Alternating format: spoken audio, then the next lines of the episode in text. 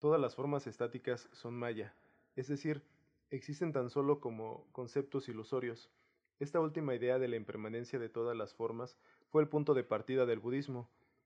El Buda enseñó que todas las cosas compuestas son impermanentes y que todo el sufrimiento de este mundo es originado por nuestro afán de apegarnos a las formas fijas, como objetos, personas, ideas, posiciones, en lugar de aceptar el mundo tal como cambia y evoluciona. Este es un fragmento del libro El Tao de la Física. No manches, está, está chido. Esa palabra me gusta, la aprendí hace dos semanas. Apego. Física. Apego. Apego. Porque básicamente mucha de la filosofía de, del budismo se basa en el, en el no tener apego a las cosas, en el desapego. Y se me hace una palabra muy fuerte.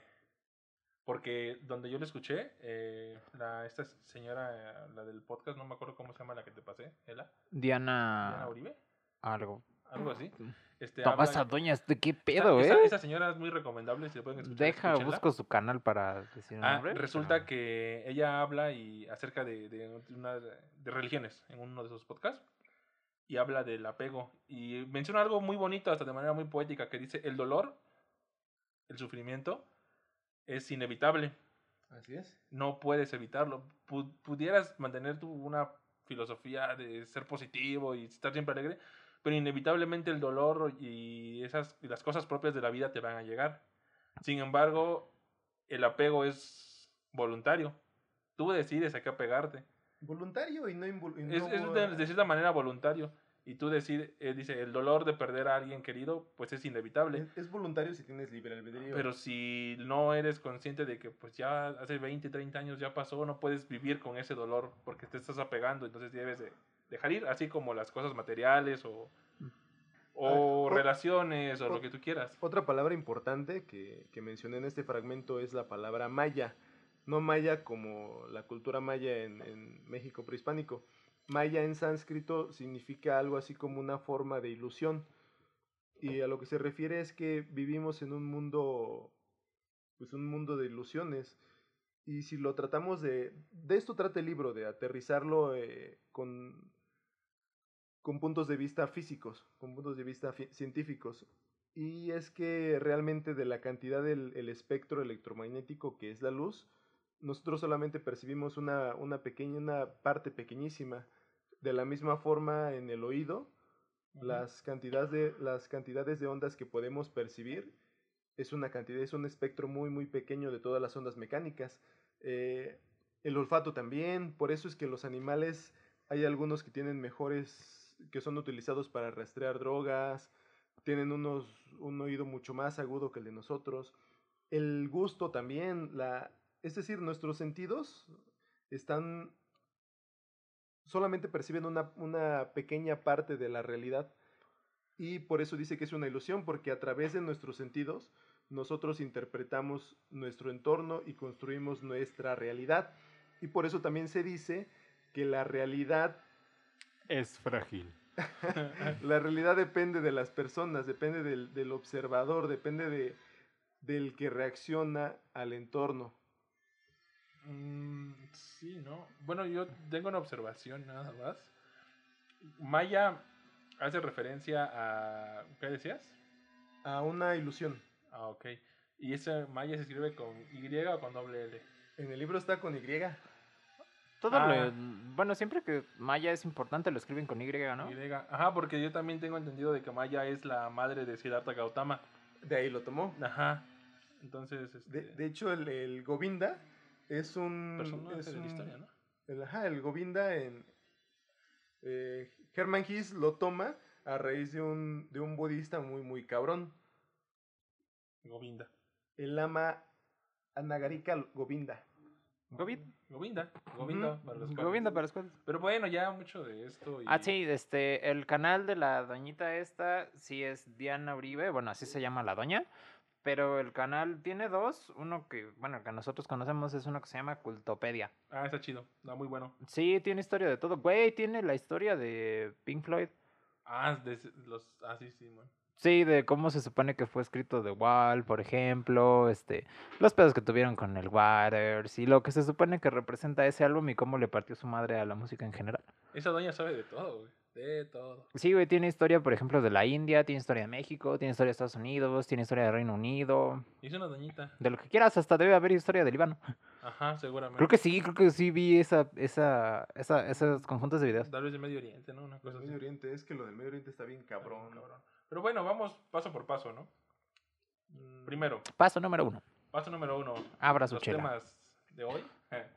Me parece que el tema principal era lo de SpaceX, pero creo que hay temas interesantes que tocar. Que son tan interesantes Que como de- el que mismo. de- Uy, sí, uh, súper interesante. Pero bueno, no sé si me permitan a mí iniciar con lo de el ratero de la combi.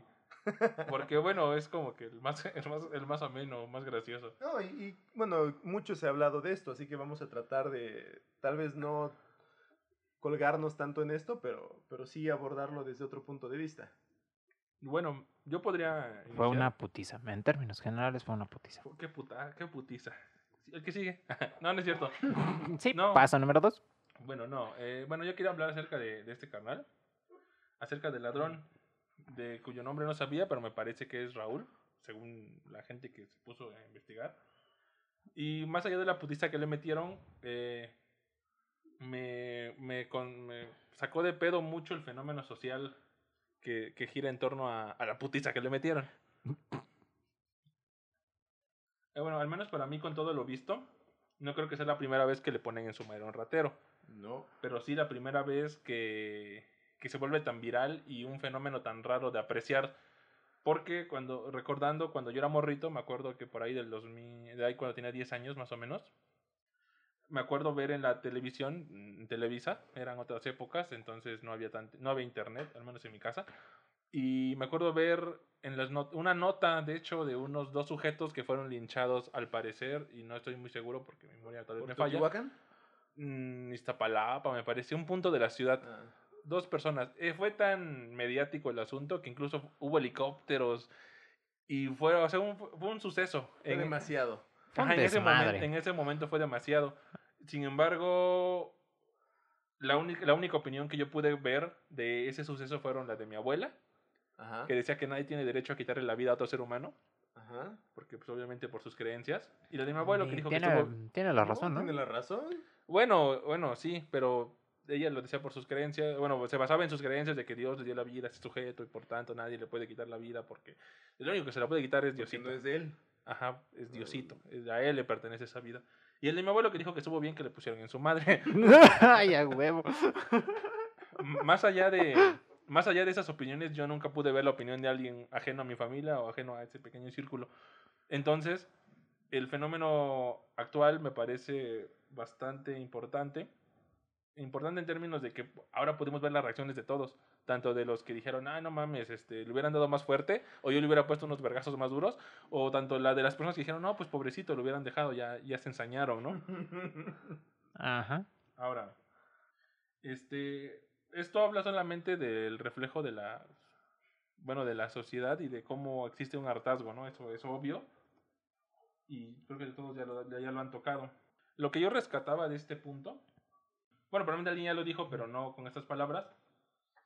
Hablando con un conocido, le decía de alguna, de una manera tal vez muy mamona, que, que ese güey al que habían puteado era él.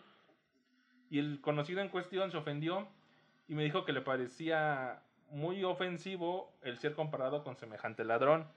Me dijo que aunque parece que aunque pareciera que sí fue mi intención el ofenderlo, perdón, no no lo fue. Esta vez no lo fue, realmente lo que decía Esta era vez. esta vez, exacto. Realmente lo que decía era algo real- que realmente pienso. En ese momento cambié el planteamiento y, lo, y se lo puse a ese güey como que yo era el ladrón, yo me asumí como el ladrón. La cara de este güey entonces cambió y ahora me pregunto que cómo es que yo me asumía como el ladrón. La respuesta a simple vista es, es obvia. Yo en mis condiciones probablemente hubiera llegado a ser, o en esas circunstancias, ojo que no lo justifico, simplemente trato de entenderlo, aunque en las condiciones que tuve pude ser ese, o en las con- incluso con mis condiciones pude haber sido yo ese güey. Pensé que Ah. había cambiado su cara nada más por pensar, ah, este güey es negro. Sí, sí hubiera sido él.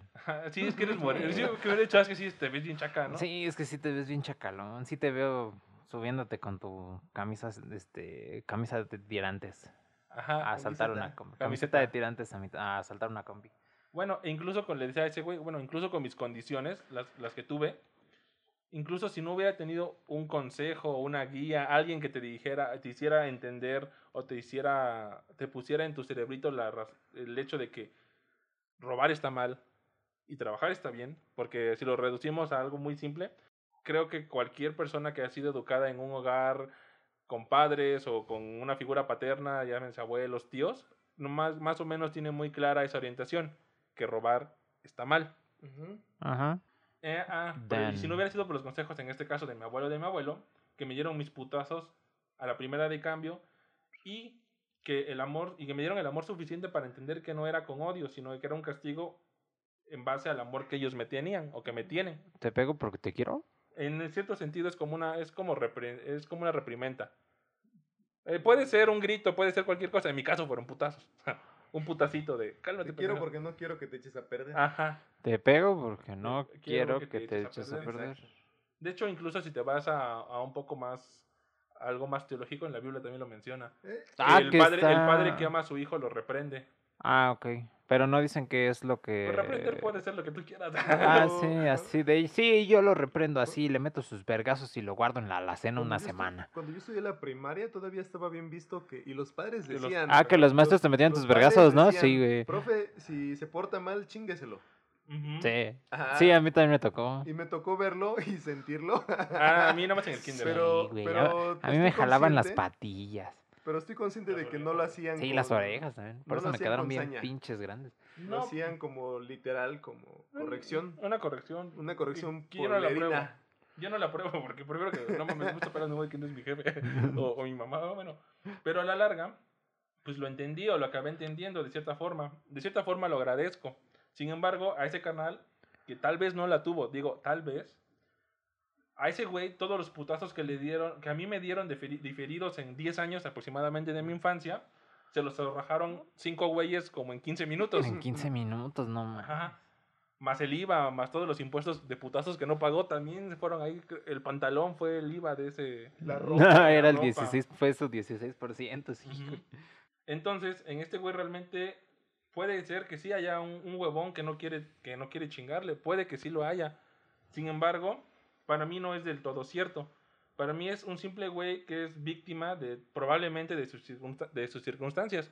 Decía Sartre que un hombre es lo que hace con lo que hicieron de él. Y decía Ortega y Gasset, que es una sola persona y, en algún momento pensé que eran dos. Ortega y Gasset. Ajá, Ortega y Gasset. Ah. Que este... es como Francisco y Madera. que un hombre es él y su circunstancia. Puede que sí sea, que sí sea un huevón, la neta, no, no lo justifico ni lo defiendo. Sin embargo, siento que el suceso, más allá de simplemente ver una putiza y unos buenos memes, da para un análisis más profundo acerca de qué orilló a, uno, a, lo que los güeyes actuaran como actuaron, a que el güey actuara como actuara y no se aguantara del pinche carro, y, y de cómo toda la sociedad se comportó ante este suceso. Viendo más allá de los golpes, que siento que puede que también no haya tenido una figura tutelar que lo que guiara a estas personas a decir, ok, esto está mal, no lo hagas, esto está bien. Ajá. Ah, bueno, y en fin, al final es que sostengo que todo va más allá de una madriza. El punto de esto es que, ok, sí, qué bueno que le pusieron su madre o qué malo, dependiendo quién seas, pero esto te lleva a un análisis más profundo y si te pones a pensar en todas las situaciones que llevan a que la delincuencia o, o que existan este tipo de actos todos los días, pues te vas a encontrar que tienes un pedo, no de una putiza, que se resuelve con una putiza, ni, ni es más, ni matándolo ni encerrándolo, es algo que va más allá, algo más profundo, que, que tiene que ver con un pedo de educación, con un pedo de desigualdad, que tiene que ver con un chingo de factores que pues obviamente no los vas a solucionar, que está chido y es gracioso ver a gente poniéndole su madre un latero, porque sí es muy satisfactorio que este güey haya sido el recipiente de chingos y chingos de asaltos, porque eso es lo que fue, un recipiente de odio donde cayó el odio tanto de los pasajeros como, de, como de toda la sociedad en general. O sea, no escuché a alguien, señores, chavos, que dijera, ay, pobrecito, todos se alegraron y, e incluso, no sé. No, sí, sí, lo supo. Solo los bueno, solo los leí. Solo llegué a leer comentarios donde decían que pobrecito, que se ensañaron. Pero realmente sí, yo tampoco escuché personalmente a alguien que dijera, ay, sí se pasaron de lanza. Bueno, personalmente no, pero pues es que yo no hablo con personas, ¿sabes? supongo que fue por eso, pero no sí. Somos personas. Sí llegué, no son este. este eh, sí, son este alucinaciones. Somos Ela, eh, Israel y el chino son. Son creaciones de la Son creaciones de. Son mis amigos imaginarios. Son el maya. Tal vez tú lo acabas de decir, ¿no? Son la realidad que tú te crees. sí, son. Escúchate, crea. Son, son entes que yo percibo en, dentro de mi limitada recepción del espectro infra, ultra. No, infrarrojo, ultravioleta, sí. Mecánico y. Sí, güey, pero sí, sí me llegó, sí me tocó leer algunos comentarios que decían, ay, no, pobrecito, es que si tú estuvieras en su situación de seguro no te gustaría que te pegaran. Y pues, o sea, es que pues a final de cuentas son gajes del oficio, o sea, están, o sea, se arriesgan a eso, saben que se arriesgan a eso. A veces les toca la de ganar esos güeyes donde te chingan tus cosas y a veces les toca la de perder, donde sí ha habido casos donde les los matan. ¿No? Creo que el año pasado hubo uno de un, un güey que se subió a saltar un camión que iba de, de Ciudad de México a Toluca, algo así. Y en el camión iba un policía, entonces de repente se sube a asaltar, creo que eran, creo que eran dos, son una banda, algo así. Pero era, ya era muy conocido que asaltaban por ahí. Entonces, eh, pues se sube este güey, se topa con el policía y pues lo matan. Porque el policía iba armado. ¿No? Y también, por ejemplo, hay muchos casos de militares, por ejemplo, que van en los camiones porque pues tienen que llegar a su trabajo y de repente pues se sube un pendejo de estos que pues no tiene no tiene entrenamiento, no, pues nada más roba ahí a lo pendejo. Pues se encuentra con güeyes de estos y pues son gajes del oficio, te toca, de repente toca las de perder, que en su caso pues se arriesgan a que perder signifique morir. Porque, por ejemplo, incluso antes de esto, no sé si se acuerdan, pero hubo una noticia de que también en un, un camión, creo que del Estado de México, mataron a un culero. O sea, el güey se subió a saltar y en el, en el camión iba un güey este, de seguridad privada, algo así, o un, un, policía especial, no recuerdo cómo, pero iba armado también, entonces se sube, se arman los vergazos, el güey se va bajando y le disparan el que estaba asaltando, entonces se, está el video donde este güey, el asaltante está tirado en el piso con el balazo, y todavía en el piso echa balazos ese güey hacia el camión. Entonces, pues ya de repente el, el, policía este lo somete, le dice tira el arma y todo, y ese güey sí se murió, no en el momento de la balacera, pero pues rumbo al, rumbo al hospital. O sea, no es la primera vez que pasa. Creo que esta es la primera vez que es tan satisfactorio verlo porque sientes que pudiera ser tú el que está soltando chingazos. Sí. Porque no es lo mismo, por ejemplo, ver que le disparan a un culero porque supongo que no sientes que serías tú el que está disparando. ¿No? O sea, como que no nos imaginamos con esa capacidad destructiva. Pero en este caso, como son los puños, como son las piernas, cosas que todos tienen a la mano, pues supongo que es más sencillo empatizar, porque no es la primera vez. Y, y este güey se salvó, o sea, la neta se salvó, tuvo suerte de que ninguno de los güeyes llevara un, un cuchillo, llevara un picayelo, llevara alguna mamada peligrosa. Que no había un godín con un cúter. ajá, que no llevaran un cúter, güey. O que a nadie se le ocurriera enterrarle un lápiz en la garganta. Ajá. O sea... Un más loco, pues. Sí, un güey que de verdad tuviera coraje contra la vida y pues se encontrara al Raulito de frente en una situación desfavorable donde podía sacarlo todo. ¿No? La neta tuvo suerte. Mm, bueno, aquí podemos tomar dos posturas. Una desde romantizar al asaltante, en el sentido de decir que él no es, él solamente es víctima del entorno y de la, de la marginación que hay, y otra decir que se lo merecía, porque pues, la verdad es que son gajes del oficio, como bien, como lo, lo que platicábamos en el podcast pasado del, del conejo que trabajaba con nosotros en la obra. Ah, sí, Ese güey decía, no, pues, se puso al pedo y me lo tuve que chingar aquí yo rescato que de todo podemos aprender, no solo reírnos. Una, algo que, que yo distinguí, y bueno, no solo yo, muchos, es que eso le pasó al güey, ¿cómo se llamaba? ¿Raúl? ¿O se llama? Creo que bueno, Raúl. Dicen que, se llama Raúl. las redes era que era Raúl. Es que el güey dudó. Si ese güey no hubiera dudado y se hubiera aventado de la combi, no le hubiera pasado, bueno, más que el madrazo a como a que como 40, 40 50. como 40, 50 kilómetros por hora. Que no es tan feo. Ya me he caído más o menos esa velocidad. De un caballo. De un caballo, hace, hace años. tenía 15 años, me parece. Como a 60, yo creo. Pero bueno, eh, este güey dudó. Si no hubiera dudado, eso significa que hay momentos en la vida de todos que, si que si dudas, vas a valer madres. Te pueden agarrar a putazos Exactamente. Puedes terminar en el hospital. Sí, yo también rescato esa enseñanza, ¿eh? La de la duda. Nunca debes de dudar en algo que vayas a hacer. Y sobre todo si es algo pues peligroso. Más si ya estás en encarrerado, o sea, si ya estás...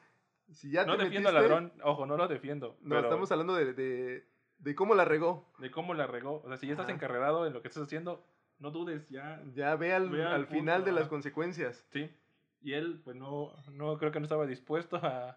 Y la otra, eh, una de las cosas que hizo tan, tan peculiar, tan, porque ha habido muchos videos de, de donde golpean a los asaltantes, a los ladrones, a todos, pero, pero este se hizo muy peculiar y muy viral. Y yo rescato que a veces el decir una frase en un momento adecuado ah, sí. Eh, es, es un catalizador. ¿No que venías muy león? El marketing detrás de este video involuntario fue excelso. Es que, güey, ¿quién madres dice no que venías muy león, güey? ¿De, dónde, ¿De dónde sacas esa pinche frase, güey? Nunca había escuchado esa frase. Nunca, no que venías muy león. León. León, güey. y es que aparte, la, la, la, población está bien distribuida, al menos de hombres, está bien distribuida en esa combi, güey. Está el viejito, está el don cuarentón, está el chavo. O hay, sea, hay alguien con quien identificarse. Te puedes identificar con muchos. Y si no te identificas con ellos, te identificas con el güey que se subió a robar o con el güey que no se subió. O con el güey que se bajó a la primera, cuando empezaron los vergazos. O sea, hay, hay, uno para todo. O con el precavido que dijo, a ver, voy a asomarme que no venga el otro güey.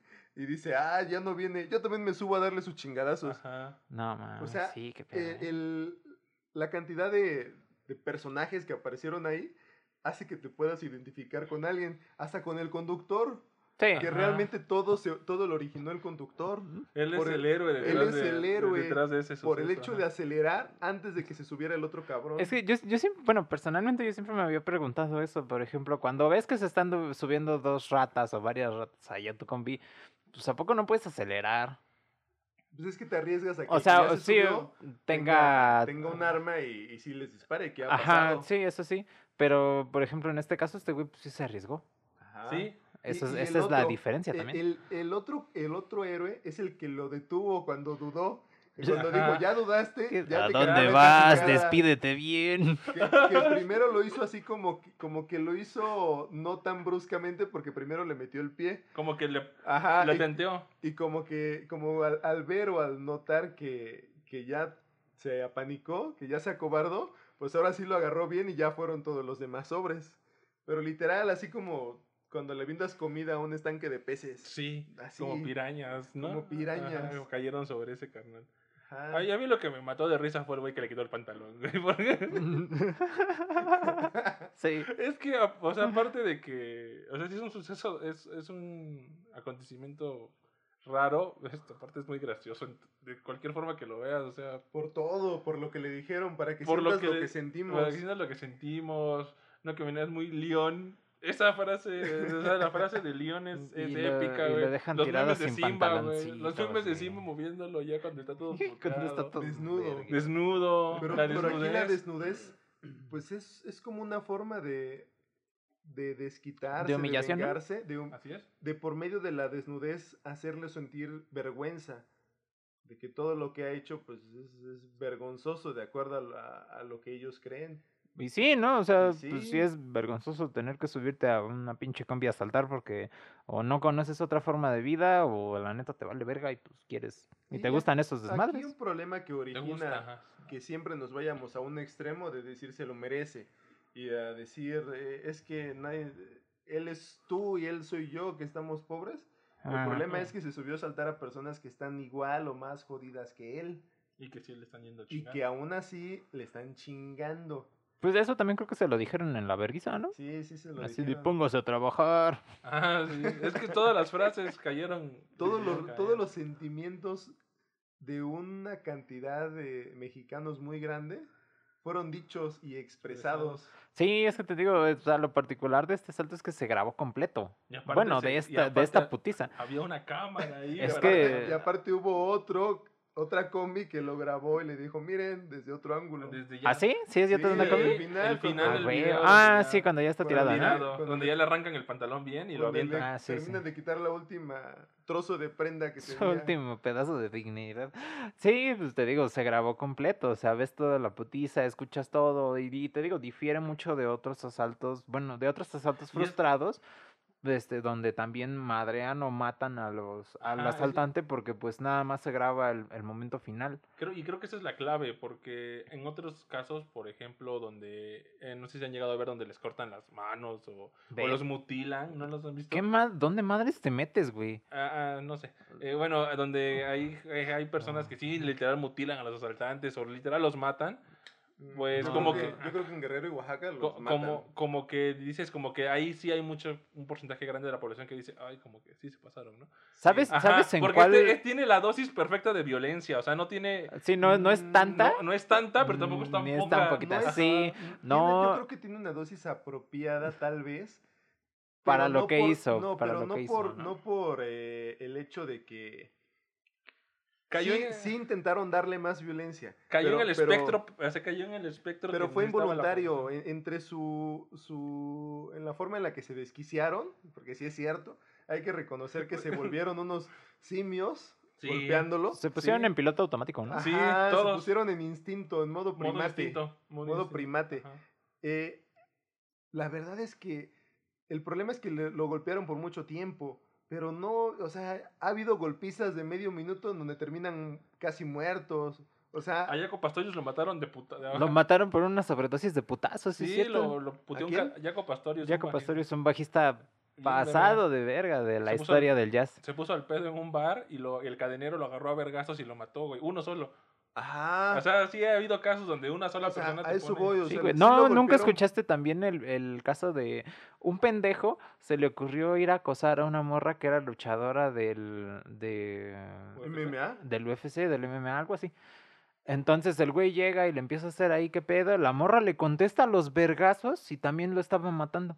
Ajá, o sea, sí. Y es que también, ¿qué tan fuerte puede pegar un doncito? Bueno, el doncito que le pega así. Con, no, la, neta, ya en esos casos particulares donde son luchadores del MMA, ah, sean hombres, sean mujeres, la neta, yo no, no, no, no me metería. No, güey, sí le piensas. Sí le piensas. Pero sí. Pero volvemos, volvemos a lo mismo, son gajes del oficio. A eso te arriesgas por andar haciendo esas pendejadas. Pero no, o sea, no hubo ahí un, un güey que, que así con mucha fuerza o que estuviera entrenado no, hubiera sido poco lo que le hubiera pasado, lo que le pasó. O sea, realmente hubiera terminado mucho peor. Sí, pues la neta tuvo suerte. tuvo lo suerte que lo dejó así fue el tiempo en el que le estuvieron lloviendo. no mames, sí. Pero, pero bueno, por no fue lo duro, sino lo tupido. Por otro lado, otra cosa que distingo ahí es como tanto el asaltante, el, la víctima o, el güey que ocasionó todo, eh, tanto como los pasajeros, son víctimas de su entorno. Es decir, ellos reaccionaron a la acción y, acciones pasadas, a, otros asaltos que han sufrido, a todo eso que sufren en el transporte público. Oh, yo creo que varios de esos vergazos este, sí le han, bueno, le correspondían a otro culero y le tocaron al Raúl, ¿no? Sí, ese sí, güey. Pero no fueron, o sea, a lo que yo me refiero es que al decir que se comportaron como primates, es que no fueron, mm. no tuvieron, fueron víctimas del entorno, solamente reaccionaron. No sé si me explico. eh, su libro albedrío se perdió en ese momento. Fueron víctimas de, del entorno. Ay, no sé, yo difiero. Yo siento que el doncito que se bajó y luego regresó, él sí. Bueno, él sí. Él, sí. Él lo pensó, don, lo analizó. Don. Lo analizó y cuando vio que no había peligro, dijo, Exacto. huevo, de aquí soy. Exacto, él fue más, pues sí, más sabio. Él dijo, no, yo creo que sí me voy a... Sabio, sabio, güey. No mames. No, un, es, un, sabio se hubiera puesto a pensar, no, es que este carnal tiene... No, pero... pero tiene hubiera puesto a filosofar y decir, no, es que no, es víctima de su entorno. Tú necesitas ayuda, yo te voy a ayudar. Pero lo que me refiero es, ¿qué tal que el asaltante sí los, los, los alcanzaba en una moto? No, fue precavido, güey, no fue sabio. No, el otro asaltante. Ni, ni de pedo se acerca. No, güey, ¿cómo te vas a acercar? O sea, no mames, no. Ay, es, es, como un héroe, ¿no? Yendo a salvar a su amigo en Voy moto. Voy a, recoger a ese güey en moto. Tipo como, como... bueno, que si, que si mueven roperos en motos de esas, güey, yo creo que sí recoges al Raúl todo puteado. No mames, en moto, neta, güey. Es como un tipo western donde la carroza que van a saltar, el tren que van a saltar es la combi, güey, y la moto es el caballo, pero ya es todo muy, muy actual, ¿no? Sí, bueno, si lo abandonó como, como así fue, pues sabemos que, que ahí no hay amistades. Raúl, perdió, Raúl perdió más que su pantalón, perdió un amigo, güey. No mames, sí, ¿no? Imagínate luego encontrarte a que llegue ese culero a tu casa. No, compadre, disculpe, es que la combi aceleró mucho, ya no pude correr. ¿Qué, ¿Qué, pedo, bueno, legalmente también hay que, legalmente, el güey, pues así como dijo, no les quité nada. Porque si no lo sabes. ¿Por qué no se dejaron, güey? Los amenazó. Legalmente no los, no los asaltó. Y legalmente ellos sí fue prácticamente un intento de homicidio. No descartemos que después empiecen a investigar a los, a los pasajeros. ¿Las, ¿Las putizas son calificadas como intentos de homicidio? Mm, depende de cómo lo demandes. ¿Qué tan puteado estés? ¿Qué tan Ajá. Y depende de cómo metas la demanda. Pero. Qué cagado. Y, y, sabes, te digo, no me sorprendería, porque te digo, yo he escuchado muchos casos donde familiares de los asaltantes, de los rateros, de los violadores, este, mm, después de escuchar que su familiar fue linchado de la misma manera que Raúl, o la verdad a veces peor, este, pues sí meten demandas y muchas veces procede y muchas veces la gente que solo estaba intentando defenderse de algo que les pudo haber pasado termina indemnizando. termina teniendo que pagarles a esos güeyes que, que las iban a los iban a, a, violentar no les contaba hace rato el caso de esta esta casa de estudiantes donde se metieron dos culeros a, a robar y pues, eran puras morras entonces entre las morras se defendieron con todo y le partieron su madre tan duro a los güeyes que casi matan, bueno, que prácticamente mataron a uno y mandaron al otro al hospital. Entonces uno de los familiares del, de estos güeyes, creo que del que falleció, estaba así de, no, es que mi hijo lo mataron y él no le hacía daño a nadie, nada más entraba a robar y pues dices, güey, es que... Daño a mi patrimonio. Otra vez, otra vez, no, o sea, por mucho, tú no sabes si ese güey nada más iba a robar.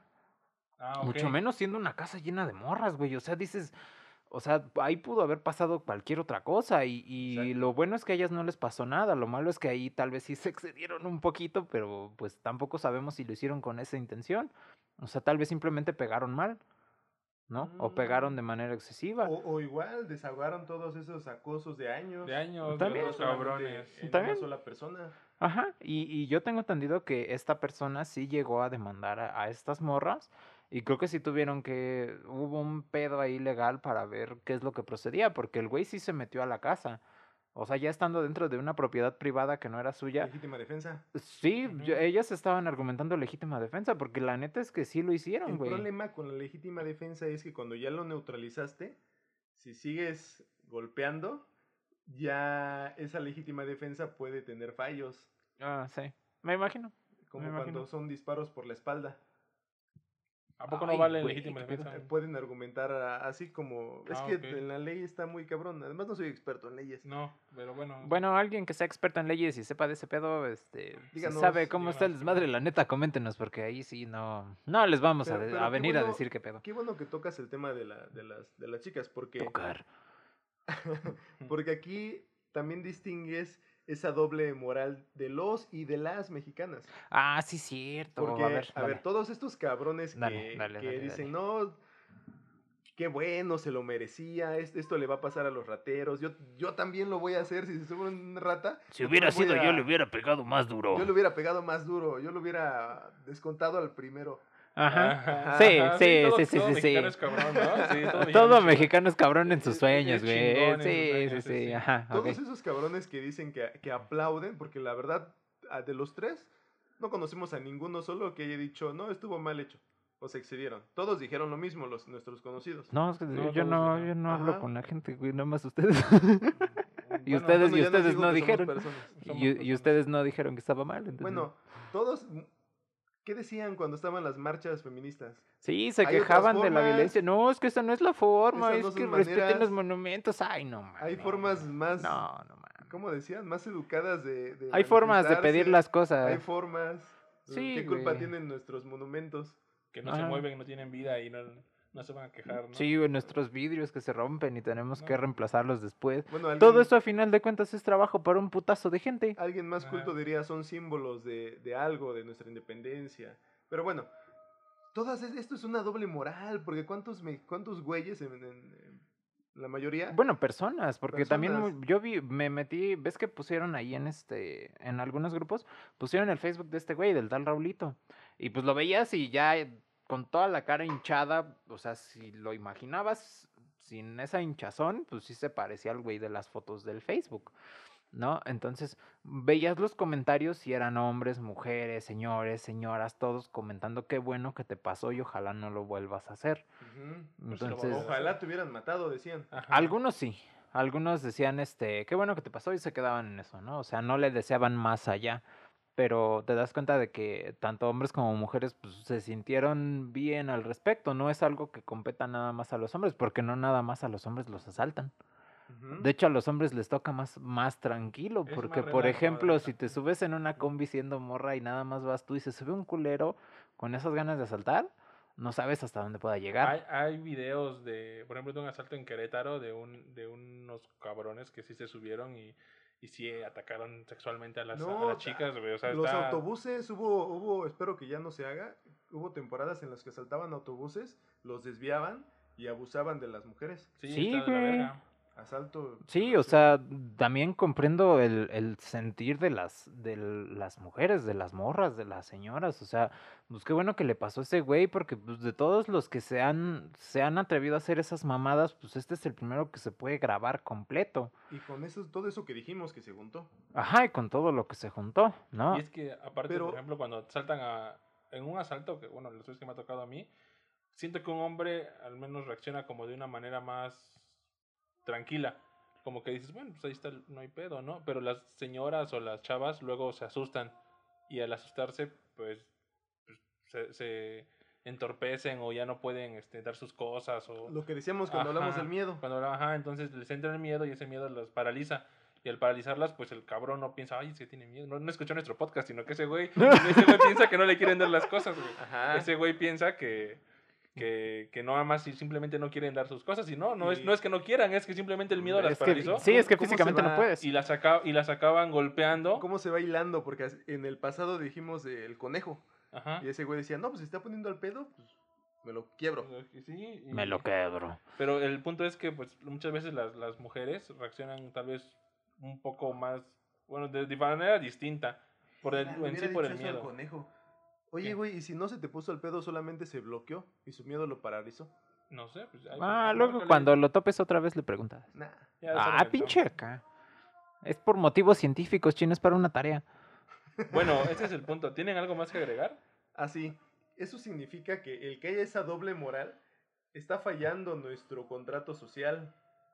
Y los contratos sociales, la forma en la que pactamos eh, informalmente, cómo se debe de hacer justicia, eh, pues no está homogenizada. Y eso es, es, pasa en muchas civilizaciones, no solo en muchos países. Pero sí, pues es signo de que, de que hay fallos en, nuestra, mm. en nuestro contrato social. Y eso deriva en que estos, estas variaciones se dan por lo regular en, en los diferentes grados de economía. Ah, ¿economía? Sí, economía. A ver. Porque en una, en una, en un barrio, Ajá. un barrio en Iztapalapa, por ejemplo, van a decir, no, pues sí se lo merecía.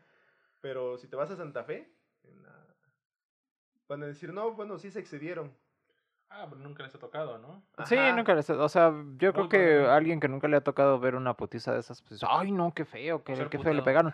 Pero la neta, o sea, viendo el historial del, del nivel de violencia que puede alcanzar el hombre, lo ves y dices, pues, le pegaron y ya, pero, pues, o sea, ahí quedó. Alguien que está acostumbrado a la violencia como nosotros, creo. Sí, güey. Por ejemplo, yo me acuerdo también que... Y, completamente dentro de los parámetros. Tal vez, tal vez incluso legítimo, ¿no? Una putiza, ajá. Ajá, una... te pones en la madre y te madrean. es, es una putiza ahí ya, pero por ejemplo, a mí la única vez que me ha pasado eso, que digo, no mames, ahí sí se excedieron, qué pedo con ustedes, güey.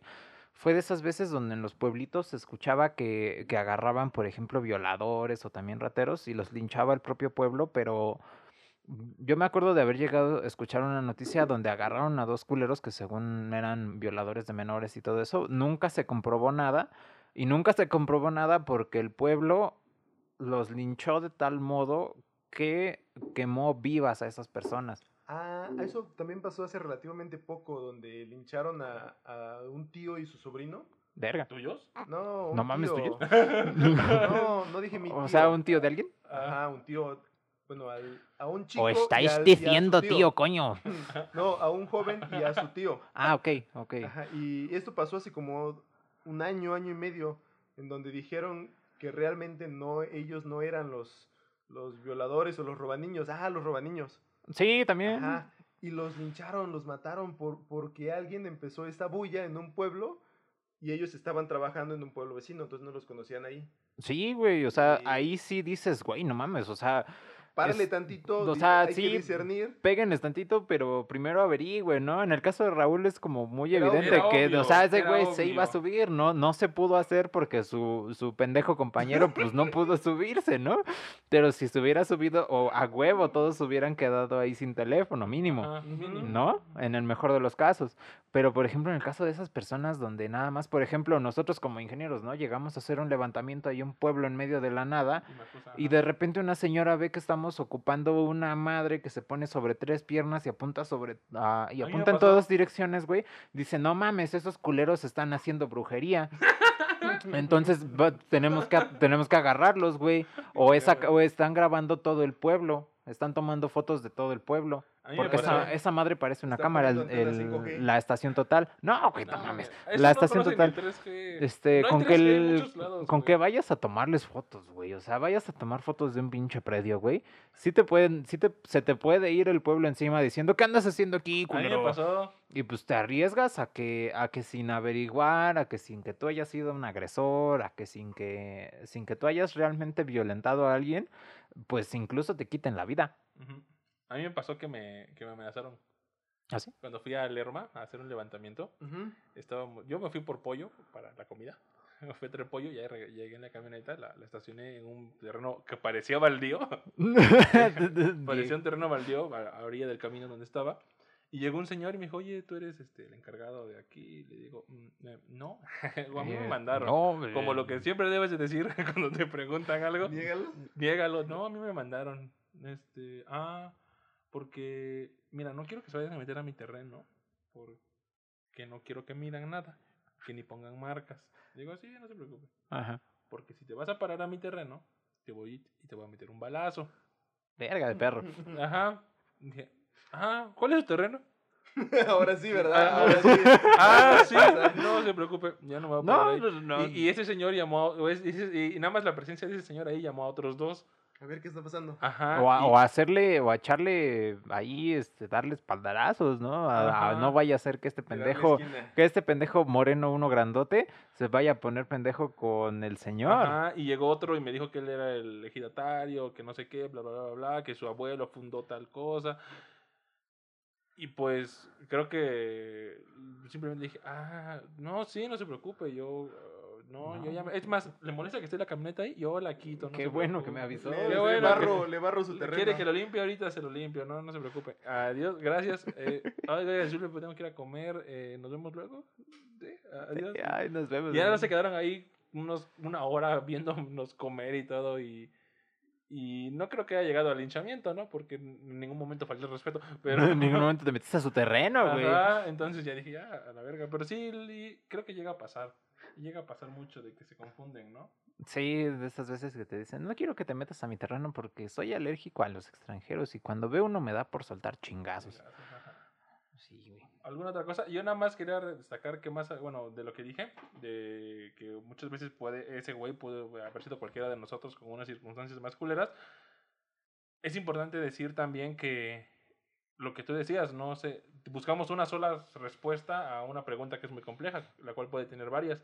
Y puede que sí, que este güey, el tal Raúl, o como sea que se llame, pues sí, tal vez sea víctima de sus circunstancias, pero también puede ser que simplemente sea un güey que la neta de huevos no le gusta trabajar. Ajá, es que no podemos encasillar todo siempre en una sola causa. No, exacto. A- hay muchas, a lo mejor, pues sí estaba necesitado y tomó malas decisiones. Sí. Y a final de cuentas lo que nos define es eso, las decisiones. Yo, des- yo le decía al Moy que, ¿te imaginas, güey? Saludos, Mike. que- ¿Te ¿Imaginas su primer asalto? No, ¿te imaginas, güey, que ese Ah. fue su primer asalto? Ah, sí. O sea, ¿te imaginas que neta ese Sí. El güey pasó meses cuestionándose si era bueno o malo, no durmió todas esas semanas por estar cuestionándose si debía saltar o no, y el primer asalto, putiza, Es un chiste muy bueno, ¿no? como, sí, tipo karma. Ah, como una... Es como la respuesta, como, no sé, la fuerza creadora diciéndote, no, es mala idea. Ajá, nunca fuerces nada.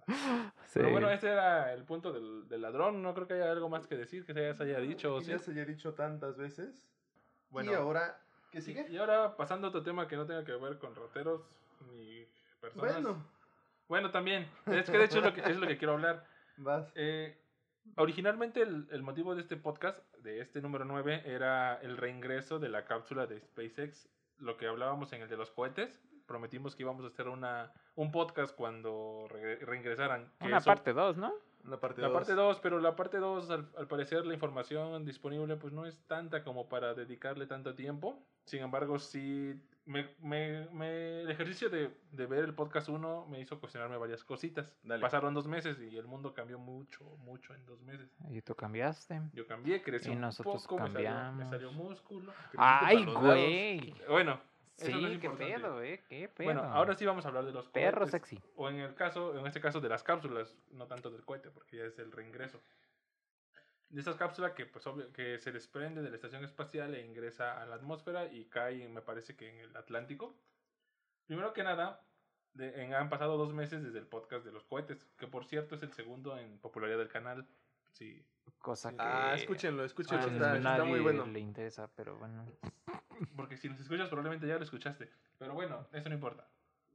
Eh, bueno, lamentablemente algunos son temas más sociales que técnicos, o al menos de los temas que yo pude recopilar o sentándome a pensar un rato, pero pues igual sirven para la discusión y el debate, más para la discusión. Pero no se preocupen, para esto tenemos una... Ah, y si tienen que hablar de temas técnicos, pues tenemos a Ela, que es la perra, perro, perre, estructurista, no sé. Vete a la verga. Nos explicará a lo mejor lo técnico, si es que lo estudió o no. Ajá, ok. Sin embargo, en estos dos meses he visto algunos videos y me he leído un par de libros que tal vez me puedan ayudar a, entender un poco más el fenómeno de, de, lo que fue el lanzamiento de SpaceX y lo que todo el mundo habla que es histórico e importante porque es la primera vez que se que se mandan personas al espacio de manera comercial y es una empresa privada y nos van a salvar a todos y, y Elon Musk es básicamente nuestro nuevo dios, ¿no? Que no es cierto. Ah, sí, verdad. Muchas personas lo, lo, lo alaban. Lo idolatran. Yo no, soy fan de idolatrar a muchas personas. Le croman el rifle. Se la croman bien duro. Yo admiro, bueno, creo que admiro a ciertas personas, que la mayoría muertas, pero idolatrar a esos niveles se me hace un poco fuera de lugar. Eh, es que a final de cuentas todo lo que es fanatismo, idolatría, eh, hace daño. Existe admiración hacia ciertas personas. Es más, hasta personas muy comunes, no ni siquiera premios Nobel o científicos. Hay personas que son admirables, no sé si a ustedes les pasa de a pie. Em, te voy a decir que sí. Ah, bueno. cuando admiras también a, a, una persona es porque estás identificando ciertas características propias, pero potenciadas, obviamente. Así, yo, yo, a mí me pasa algo curioso. Yo cuando admiro, bueno, al menos esa es mi percepción, lo que yo creo que, que es por lo que se da. Cuando yo admiro a alguien es que admiro cosas que yo creo que no podría hacer. Mm, es un poco ególatra también. ¿Qué crees? No mames, qué pedo contigo. Pero admiro personas que digo, ah, no mames, es que ese güey, no, yo nunca podría llegar a hacer algo tan, tan cabrón como eso, porque, o no toco, por ejemplo, no toco un instrumento. Entonces veo, no sé, a John McLaurin. A Juanita Macresas. Ajá, y digo, no mames, este güey está perrísimo. Llegó a un nivel que yo en mi puta vida voy a llegar. Neta, es, es admirable. O a Miles Davis. Ay, pinche Miles, qué pedo, eh. Sí, sí era yo creo que también en su tiempo de haber levantado un chingo de idolatría, ¿no?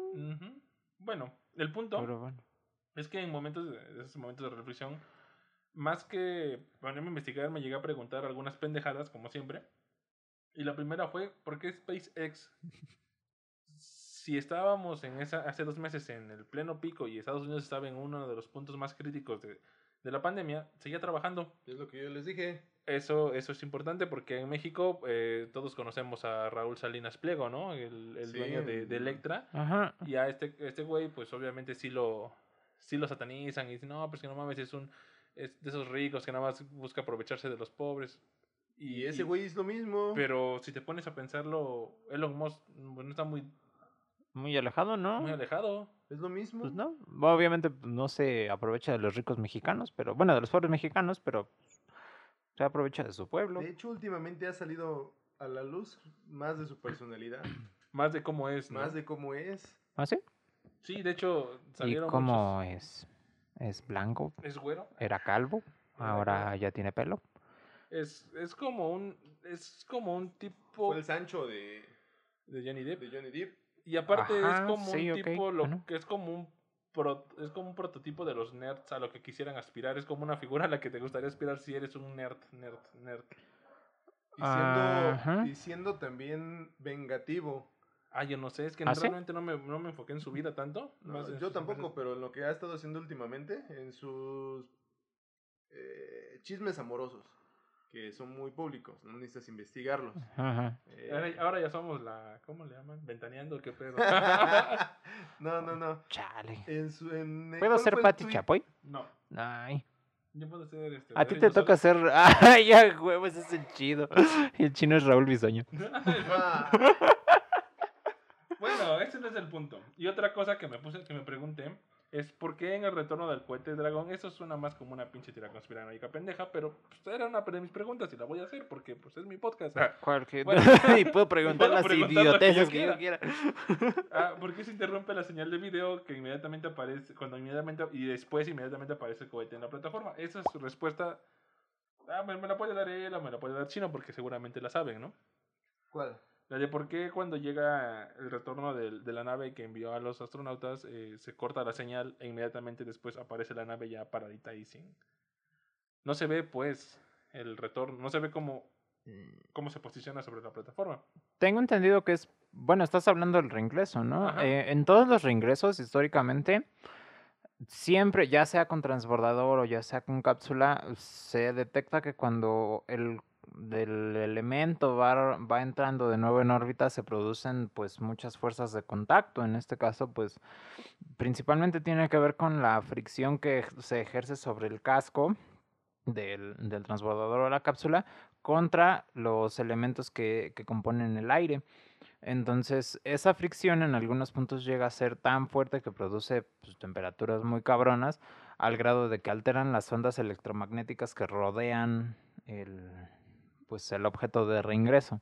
Entonces eh, produce tanta energía ese reingreso, esa fricción y la velocidad a la que lo están haciendo que las ondas electromagnéticas alteradas empiezan a bloquear las transmisiones que pueden tener eh, pues internamente.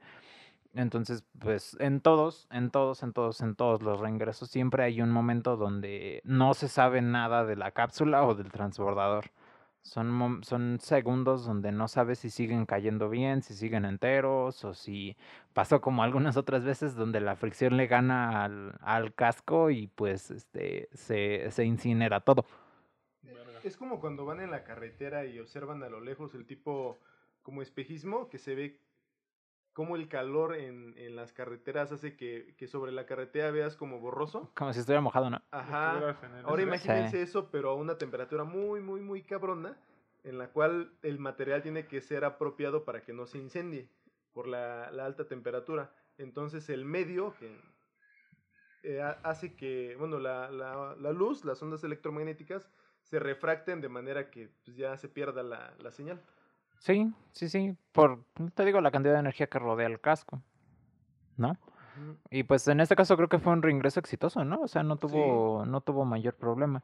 Eso significa que pues tal vez estamos avanzando en, en la creación de materiales más resistentes, porque donde yo me quedé, por ejemplo, era bastante inconveniente ponerle metales directamente al casco porque pues una de las propiedades del metal es que pues transmite muy bien el calor, ¿no? Entonces, por ejemplo, si tú empiezas a calentar un, un metal, una aleación de titanio con aluminio o algo así desde la parte de afuera, rápidamente la transmite hacia adentro. Entonces, pues ponle que por fuera no haya eh, gran problema, pero por dentro pues están las personas. Y más allá de eso es que pues también esos metales, la mayoría de los metales a las temperaturas que son sometidos en el reingreso, pues alcanzan muy rápidamente su temperatura de... Ay, ¿cómo se le llama? cuando se empiezan a fundir. ¿Ebullición? No, ese es el agua. No, ese es el agua. Este, No sé si ¿fusión? sea, no ¿Fusión? sea fusión. ¿no? Ajá, o Pero- sea, pero eso es en los líquidos, ¿no? nada más los los líquidos se se, fusionan. No, ebullen, lo que dijo él. Ah, sí, Ebullen. sí, ebullición. Ajá. sí. Fusión, ¿no? Sí, este, su temperatura, su punto de fusión. Entonces, muchos de los problemas de poner, digamos, metales directamente en el casco es que se funden muy rápido, ¿no? Empiezan a crear grietas y nada más como dato. Siempre que quieras partirle su madre a algo, hazle agujeros. Así de sencillo. ¿Sabes por qué es más...? No, hazle agujeros. ¿Sabes por qué es más... ¿Por qué el papel de baño se rompe donde está la línea? Cuando lo quieres cortar para agujeros. limpiarte tus nalguitas, Porque tienes agujeros. ahí unos agujeros hechos de forma que de, de forma que te dan una línea, o sea, son Sí. agujeros que están puestos uno detrás del otro. Entonces, como el papel de baño, una, la hoja con la que te limpias el culo, tiene, tiene toda una sección uniforme, cuando tú la arrancas del, ro- del resto del rollo, estás produ- produciéndole concentraciones de esfuerzo no a la parte uniforme, sino A la- donde están los A agujeritos. los hilos. ajá. Ajá, entonces esas concentraciones de esfuerzo son las que le parten su madre a las cosas. Por eso los abrefáciles tienen esas como mordiditas. Oh. Ajá, Por en- eso, por eso dicen que es más peligroso también una herida con un picayelo que con una navaja. Verga, No, ¿por qué no? creo. no, eso, eso- creo que es por la profundidad del Yo, pica- yo, del yo te estoy pica- hablando de esfuerzos, güey. No mames. Ah, pero dijiste Sí. siempre que Yo- le quieras romper la madre a algo. Ah, bueno, un picayelo pues sí Ah, te puede... O te, hay de dos, o te puede partir tu madre o te puede curar de esquizofrenia, como en el caso de las, este, ¿Lobotomía? de las lobotomías. Yo, yo vi un video en la Ay. semana de, de eso que dices, que es, es un carnal, no sé, creo que en Medio Oriente, que hay una roca enorme, enorme, enorme, Ajá, y le clava cinceles Ah, en, sí. en línea recta, ajá. un cincel en todos, en como, no sé, 10 o 15 cinceles en medio de la roca, Ok. y el último cincel, el que está en medio, le da el, el cincelazo, y eso acaba partiendo la roca. Pero así, Ajá, perfectamente. perfectamente, porque Sí, le hace los hoyitos que tú mencionas. Sí, es que todos, todos esos agujeritos que tú le hagas a una cosa eh, generan concentraciones de esfuerzos. Por ejemplo, en en un, un ejemplo también que, por ejemplo, a nosotros en, en ingeniería nos enseñan mucho, sobre todo en la parte del acero, es que todas las, las vigas, las placas, que tú le hagas agujeros, ya sea para meter tornillos, ahí tienes que revisar con mayor detalle porque pues el hecho de que tú hagas un agujero para meter un tornillo también es una concentración de esfuerzo a la sección de la placa o a la sección de viga. Entonces son partes delicadas. En el caso de los cascos del reingreso, pues imagínate si de repente calientas eh, una placotota de acero y por el calor en ciertas partes se le empiezan a formar agujeros, entonces ahí se empieza a concentrar mucha mayor cantidad de esfuerzo y algo, algo muy cagado que pasa es que cuando tú estás rompiendo una cosa en función de esta concentración de esfuerzos, conforme más grande es el agujero, más esfuerzo se te genera. ¿No? Si te das cuenta, cuando tú estás rompiendo algo que tiene abre fácil, es más, es la, la fuerza que tú sientes que le estás poniendo a la cosa es diferente al inicio cuando estás abriendo, por ejemplo, una bolsita, que al final, porque cuando tú estás recién abriéndola, cuando recién este, vas a abrir alguna cosa, vas a romper alguna cosa con abre fácil, todavía tienes toda la sección pegada. Entonces, conforme tú vas rompiendo un poquito y luego otro poquito, y luego otro poquito, vas bajando la cantidad de sección que tienes para resistir la misma carga que tú le estás metiendo. Entonces, es como si de repente hicieras una integral del esfuerzo a lo largo del a lo largo de la línea del abre fácil donde como vas sumando los esfuerzos en, en función de la reducción del área, al final tienes un esfuerzo mucho más grande con la misma cantidad de fuerza. Mm, Es más fácil romper una cosa. También pues, el coeficiente de fricción estática es más fuerte que el de movimiento. Ajá. Es decir, te cuesta más trabajo empujar. Si vas a mover algo que no tiene ruedas, te cuesta más trabajo Iniciar el movimiento, iniciar el ¿no? movimiento que continuarlo. Que mantener el movimiento. Sí, Ajá. Sí, sí, Y- sí. Y aquí algo que, que tocaste, Tocar. eh, que mencionaste, es que la forma en la que se propaga el calor está muy relacionado a, a la densidad del material. Sí. Por eso lo- las, este, las hieleras son así como que ocupan mucho espacio. Es que entre más densidad haya, las moléculas están más juntas.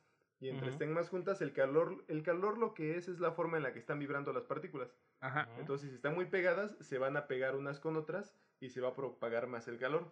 Pero sin cambio es un material que con una densidad baja, las partículas no están tan pegadas y eso hace que, que la forma en la que lleguen los golpes de una a otra partícula haya un retraso. Y así funcionan las hileras. Por ejemplo, las de las de Oxo son de unicel. Sí. Por eso, por eso mantienen ya sea lo frío o lo caliente. Porque la forma en la que se van propagando los golpes entre partículas es menor que si fuera algo más denso. sí. También, no sé si lo mencioné en el, en el podcast de los cohetes, pero un método de, de digamos, refrigeración o evitar que la temperatura llegue al casco de metal, en los inicios era, por ejemplo, decían esos güeyes, madres, es que el acero lo calentamos y se está derritiendo, ¿qué hacemos? Y van a tener que entrar estos güeyes de regreso, entonces pues no. Ni modo que se queden allá. Ni modo de dejarlos allá. Entonces, este, uno de los primeros métodos de refrigeración era ponerle, por ejemplo, este, espuma ah, alrededor del casco, una espuma especial que cuando entraba con el calor le tomaba mucho tiempo quemarse. Entonces dejaban que el casco se prendiera a la verga, que se quemara, pero lo que se quemaba era esa esponja. Entonces para cuando esos güeyes alcanzaban el, el océano, la espuma todavía no había acabado de quemarse lo suficiente como para que el calor tocara el casco. Entonces, eh, pues todo, prácticamente se consumía todo la protección térmica que le ponían. ¿No? Ya después, es, ya después conforme fue avanzando la tecnología y se fueron probando nuevos materiales, avanzaron a los aislantes térmicos, eh, a los aislantes térmicos cerámicos, que pues también los puedes encontrar creo que en algunas computadoras igual viejitas, que pues si tú te das cuenta cuando tú calientas la, la cerámica o algún elemento que ya sea precocido, por ejemplo como un tabique, un ladrillo, le toma mucho tiempo pasar el calor de una cara a la cara del otro extremo. Entonces, muchos aislantes térmicos para el reingreso de esas cosas, de los, de los cohetes, de los, de los transbordadores de las cápsulas, se llegaron a hacer también en algún momento con materiales cerámicos. Ah, y esos, esos los ponían como, era como ponerle mosaicos afuera del, del casco.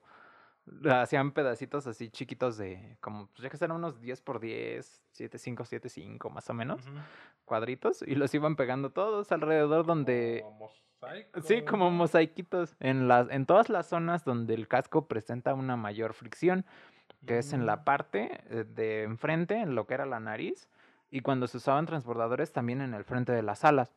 Por ejemplo, no era necesario ponerle esos aislantes en la parte de atrás, porque ya en la parte de atrás, sí, ya no tienes esa cantidad de calor por la fricción. Lo, lo, que preocupaba era la parte de enfrente. Entonces solamente esa parte se recubría con los mosaiquitos. ¿Quién, quién dio esa solución? Nada más. ¿Los gringos o los rusos? Gringos. Ah, ya es que, por ejemplo, eso me hizo recordarme la, la historia esta que dice que los gringos pasaron años investigando cómo hacer una pluma que no pude, que no se que no se Ah, que escribiera en gravedad cero, ¿verdad? Gravedad cero no hiciera que la tinta se saliera, bla bla bla. Y, y, creo que, todavía te las venden como plumas espaciales, ¿no? Ajá, y que los ¿Serio? Ajá. Sí, que creo que tiene un sistema, o sea, el cartucho de el cartucho de tinta, ah, pero es que la capilaridad, el pedo ves que pues, sí funciona eh, está en función de las direcciones de la fuerza que la trae. ¿No? O sea, sí sube por el tubo, pero pues si la si no hay gravedad, ¿a dónde sube? O sea, se queda en el tubo, no baja. Entonces, pues tu pluma ya no escribe. Entonces, lo que hicieron esos güeyes, algo así me acuerdo, es que el, el, cartucho de tinta lo habían hecho como un poquito más grueso, le habían puesto un balín para que el peso del balín como que ah, como que agitándolo algo así bajara la tinta no me acuerdo bien. Y los rusos llevaron un lápiz. Y los rusos llevaron un lápiz. Entonces, es, una, sí, es, una, es una solución simple a un problema. pero pues, te sirve problema, ajá. Sí, pues llevas tu lápiz. No sé si sea real, la verdad. No, yo creo que sí es real. Pero suena, algo que pasaría a los humanos. Y los rusos. Pues, sí, ¿no? Sí, sí, siempre te encuentras ese tipo de historias donde alguien resolvió algo de una manera súper cabrona y súper compleja la chingada y otro güey. Como la pues ah, Eso, bueno, no sé si sea real, pero que se quedó atascado un camión en un, bajo un puente porque no pasó la altura. Y no lo podían desatascar o no lo podían sacar. Ah, y, que la, y que estaba un niño por ahí, eso dice la historia. ¿Por qué no le desinflan las llantas?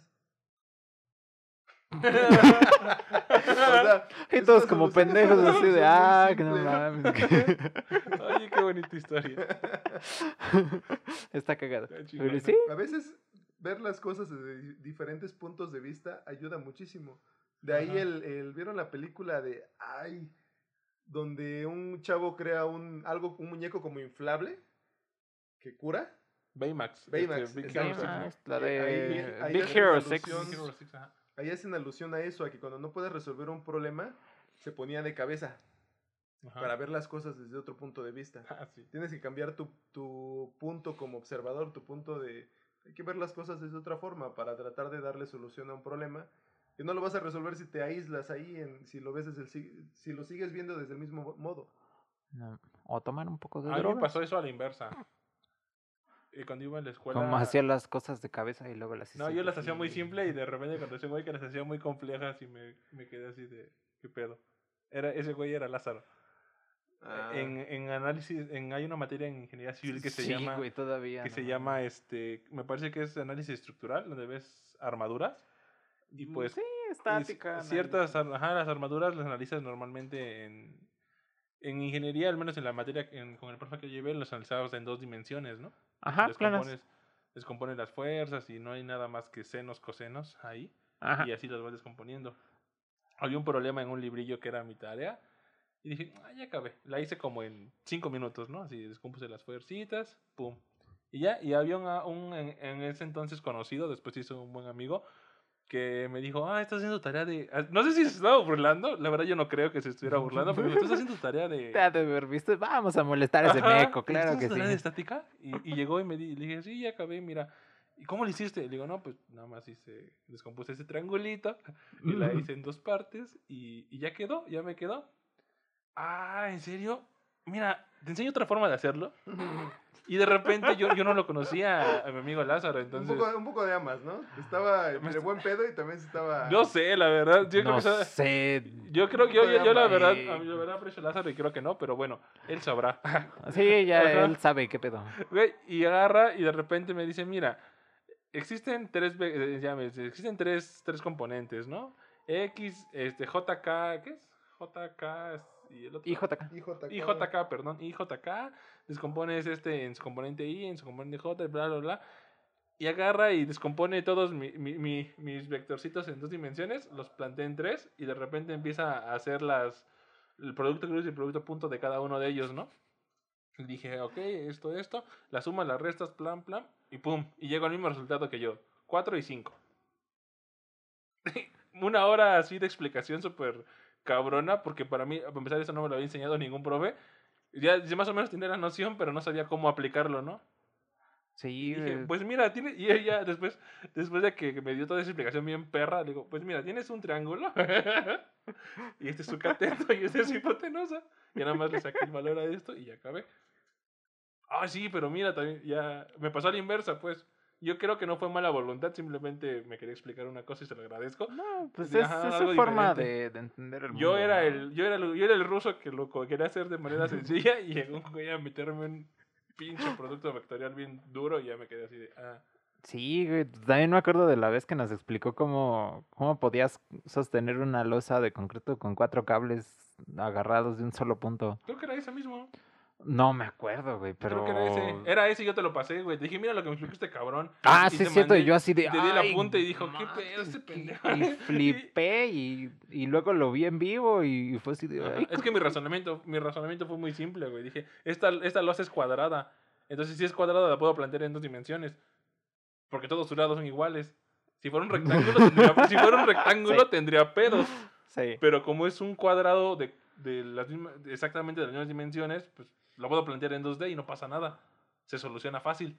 Ya si me pusieran otra cosa, ya valdría verga. O sea, con la herramienta que me dio Lázaro, podría hacerlo con una figura de, de lo que quieras. De lo que yo quiera. Pero para mí, para rápido, dije, esta madre se puede solucionar así. Y sí, a veces pasa. Sí. Pero bueno, regresando al tema. Esa era, eh, bueno, creo que de la primera pregunta que hice ya salieron varias, ¿no? ¿O tienes algo, algo más que decir? ¿Cuál? ¿De Musk? Uh Es que todavía me quedan otras preguntas. Ah, bueno, de Elon No Musk, sé, ¿va a ser preguntas y decía que se- respuestas? Decía que se ha Es- ido revelando porque el tweet que lanzó eh, justificando un golpe de Estado. ¿El de qué estado? ¿Qué estado? ¿No, ¿No supieron? Yo no, perdón. No, ilústrame. Lanzó un tweet donde dijo que darán el golpe de Estado prácticamente a quien quieran si quieren conseguir sus recursos. O En sea, este caso, el litio. la compañía de Elon Musk Ajá. Organizaría un golpe de estado. ¿O cómo? No, él. A ver. Es que no, no te entiendo, chino.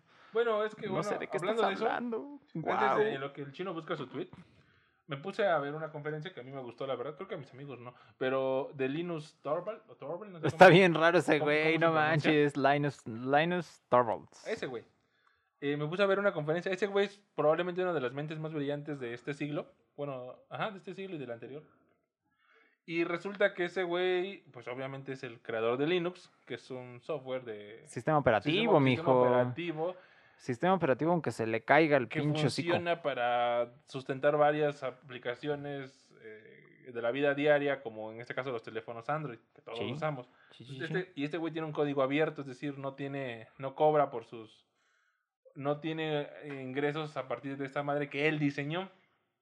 Dentro de su conferencia, este güey habla un chingo de pendejadas, dice un chingo de cosas, pero lo que yo más rescato es que le preguntan que qué opina acerca de la carrera espacial y todo este, la nueva carrera espacial y todo este pedo, ¿no? Entonces, el Linux, el Linux eh, dice, bueno, soy, yo soy más de las personas que en lugar de querer ir y solucionar, no sé, los problemas de un lugar tan lejano como podría ser Marte o, o X lugar, Jupiter and Beyond. prefiero arreglar el bache que está frente a mí. Pero dilo como ese güey. Es que no puedo. Prefiero arreglar el bache Ah, que bueno, es está que ese enfrente güey- de mí. Ajá, prefiero arreglar los problemas. Es que cuando. Es algo muy cagado de Linus Torvalds, pero cuando habla no abre la boca. Entonces ese güey plantea que él prefiere arreglar los problemas de, del aquí, de la hora, de la Tierra, Antes de ir y colonizar otros lugares. Y eso me puso a cuestionarme una cosa más importante aún, y probablemente la pregunta más importante que me hice en ese segundo de reflexión. ¿Cuáles son los problemas de mi vida? No, bueno, sí, pero no, eso no. ¿Quién soy yo? Otra ¿Quién pregunta soy yo? importante, ¿Cuál es mi ¿cuál es el propósito realmente de, de esta, de esto, bueno, cuál fue el propósito realmente de esta misión? Porque los reportes afirman que era una prueba demo, de hecho se llama así, demo 2. Si una demo era nada más para demostrar el tamaño del falo de Elon Musk, pues la neta, pues qué mamón, ¿no?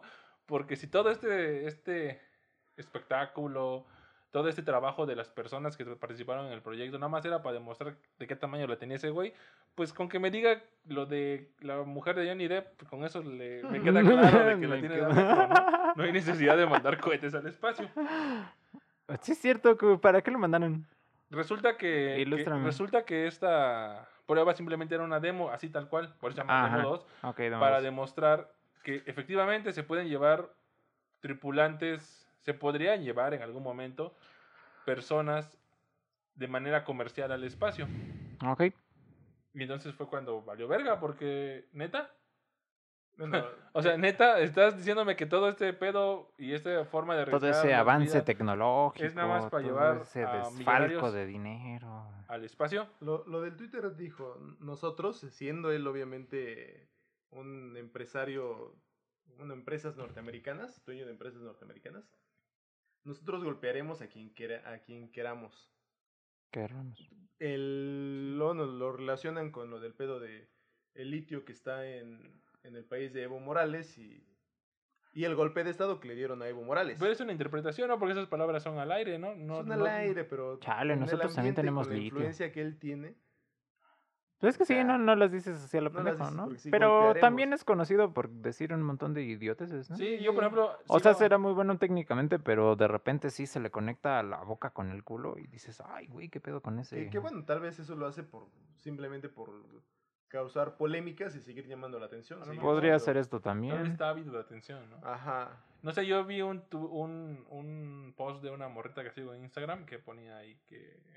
¿Cómo decía? Eh, los, las pirámides las construyeron los, los, los- los aliens y le pone OBS, ¿no? O OB- OBV me parece que es la abreviación para obviously. Y me quedé así. de- Ok. y la morrita esta lo, lo, lo compartió y me quedé. "Mm". Y nada más le puse sí, porque obviamente todo lo, ¿cómo decían? Obviamente todo lo que no construyó el hombre blanco, pues fue creado por aliens, porque yo no tendría la capacidad de crear una pirámide, como dicen por ahí, porque no son más que rocas apiladas, ¿no? No sé, decía mi hermano que en paz descanse, pues, esclavismo, güey.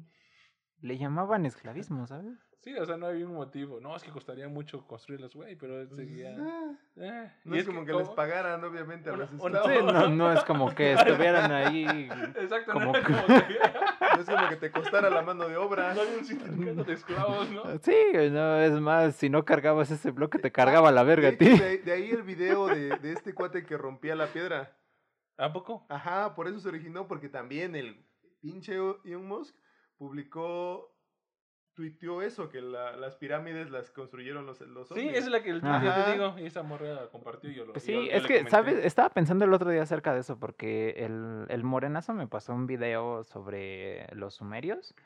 Y es, es de un español, eh, creo que el canal es, es eso, pero esa es otra historia, creo que se llama. Es muy ah, bueno. Ese canal está muy bueno, pero esa es otra historia, es buenísimo. Ese sí, explica mucho de ese canal. Y tenía este video de los sumerios donde explica que pues es una cultura muy vieja, pero que realmente se, se descubrió muy recientemente.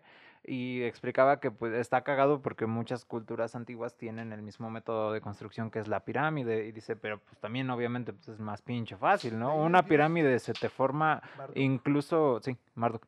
¿Marduk? ¿O era de los babilonios? Mm, babilonios, pero ellos, Marduk, el original creo que salió de los sumerios, después le cambiaron el nombre a Marduk. Ah. Ajá, tenía otro nombre con los sumerios. Pero, por ejemplo, y tiene razón, o sea, el método de construcción más fácil es la pirámide porque se te forma una pirámide cuando dejas caer un puñado de arena al piso. El ángulo de, el ángulo Tienen ángulos, ángulos de reposo interno los materiales, entonces, pues sí, te la compro, chance. Dicen, Todo el peso está en las bases. Es que, ah, es, que es, pasa muy cagado porque pues también conforme vas reduciendo la base en la altura, va, vas reduciendo la rigidez en función de la altura. O sea, tiene muchas bases. Tiene mucho sentido que las principales, las principales y primeras construcciones sean pirámides. Y que sean las que más se mantengan, porque también, por ejemplo, ante una carga sísmica, los edificios cuadrados pues tienen problemas porque todos los entrepisos tienen la misma fuerza cortante. En el caso de una pirámide, si vas bajando la, el área de entrepiso por cada nivel, entonces vas teniendo un cortante más bajito, ¿no? Entonces es igual, como si hicieras una integral de cortante que tiende a cero. Bueno, no es obvio, pero... No, no sí, la neta no, no es obvio. Sí. Pero si le piensas un poquito y, y sobre todo esos güeyes que tenían... Te dice que tiene más estabilidad. Y es que por ahí más que la figura más estable de la geometría pues es un triángulo, y que es una pirámide más que un pinche triángulo en tres dimensiones. Sí, un triángulo en tres dimensiones. O sea, tampoco hay que... Sí, es el mismo principio de las tridilosas, güey. Sí, triángulo rotado. Ajá.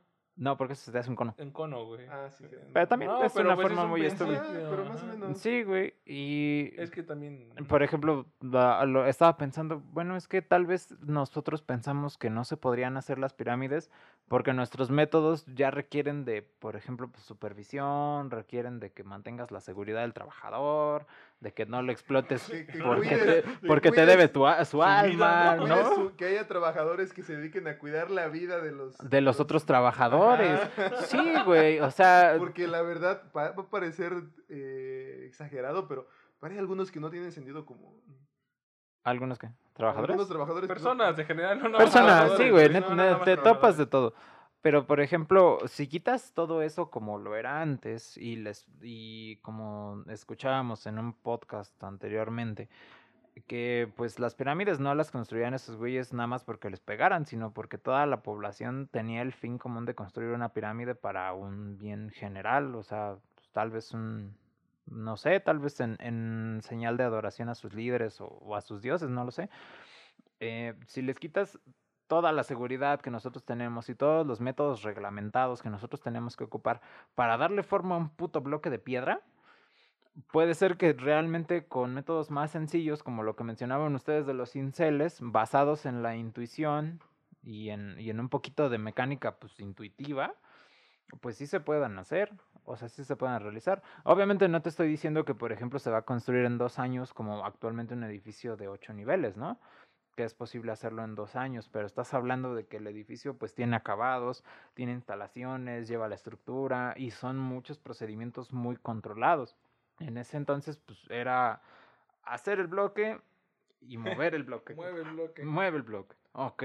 Y probablemente pasaba, una generación nada más construyó la base. Ajá. ¿No? Después otra generación construyó el siguiente nivel, y así sucesivamente. Sí, sí, sí, me imagino, güey, a un viejito del nivel interno diciendo, ah, ya no se construye como antes. Los de antes sí cargaban chingón. Los de antes sí empujaban las piedras con ganas. Nuestra generación hizo la base, que es lo más pesado. A ustedes les tocó lo más pedorro. imagínate, se moría alguien y ya, pues. Bueno, pero mientras va. Pero se moría trabajando para lograr ese fin. Ah, o sea, bueno, bueno, pensando que lo estoy romantizando un poquito, pensando que, que de verdad tuvieras devoción, güey. güey, eran esclavos. Sí, la neta también. Los egipcios esclavizaron a los, a los hebreos. ¿Los qué? Los egipcios. Creí que habías dicho los hippies, eso Lo tocamos, en, eso lo tocamos en el... Sí, yo también los, escuché hippies. No, egipcios, bueno, luego lo veo.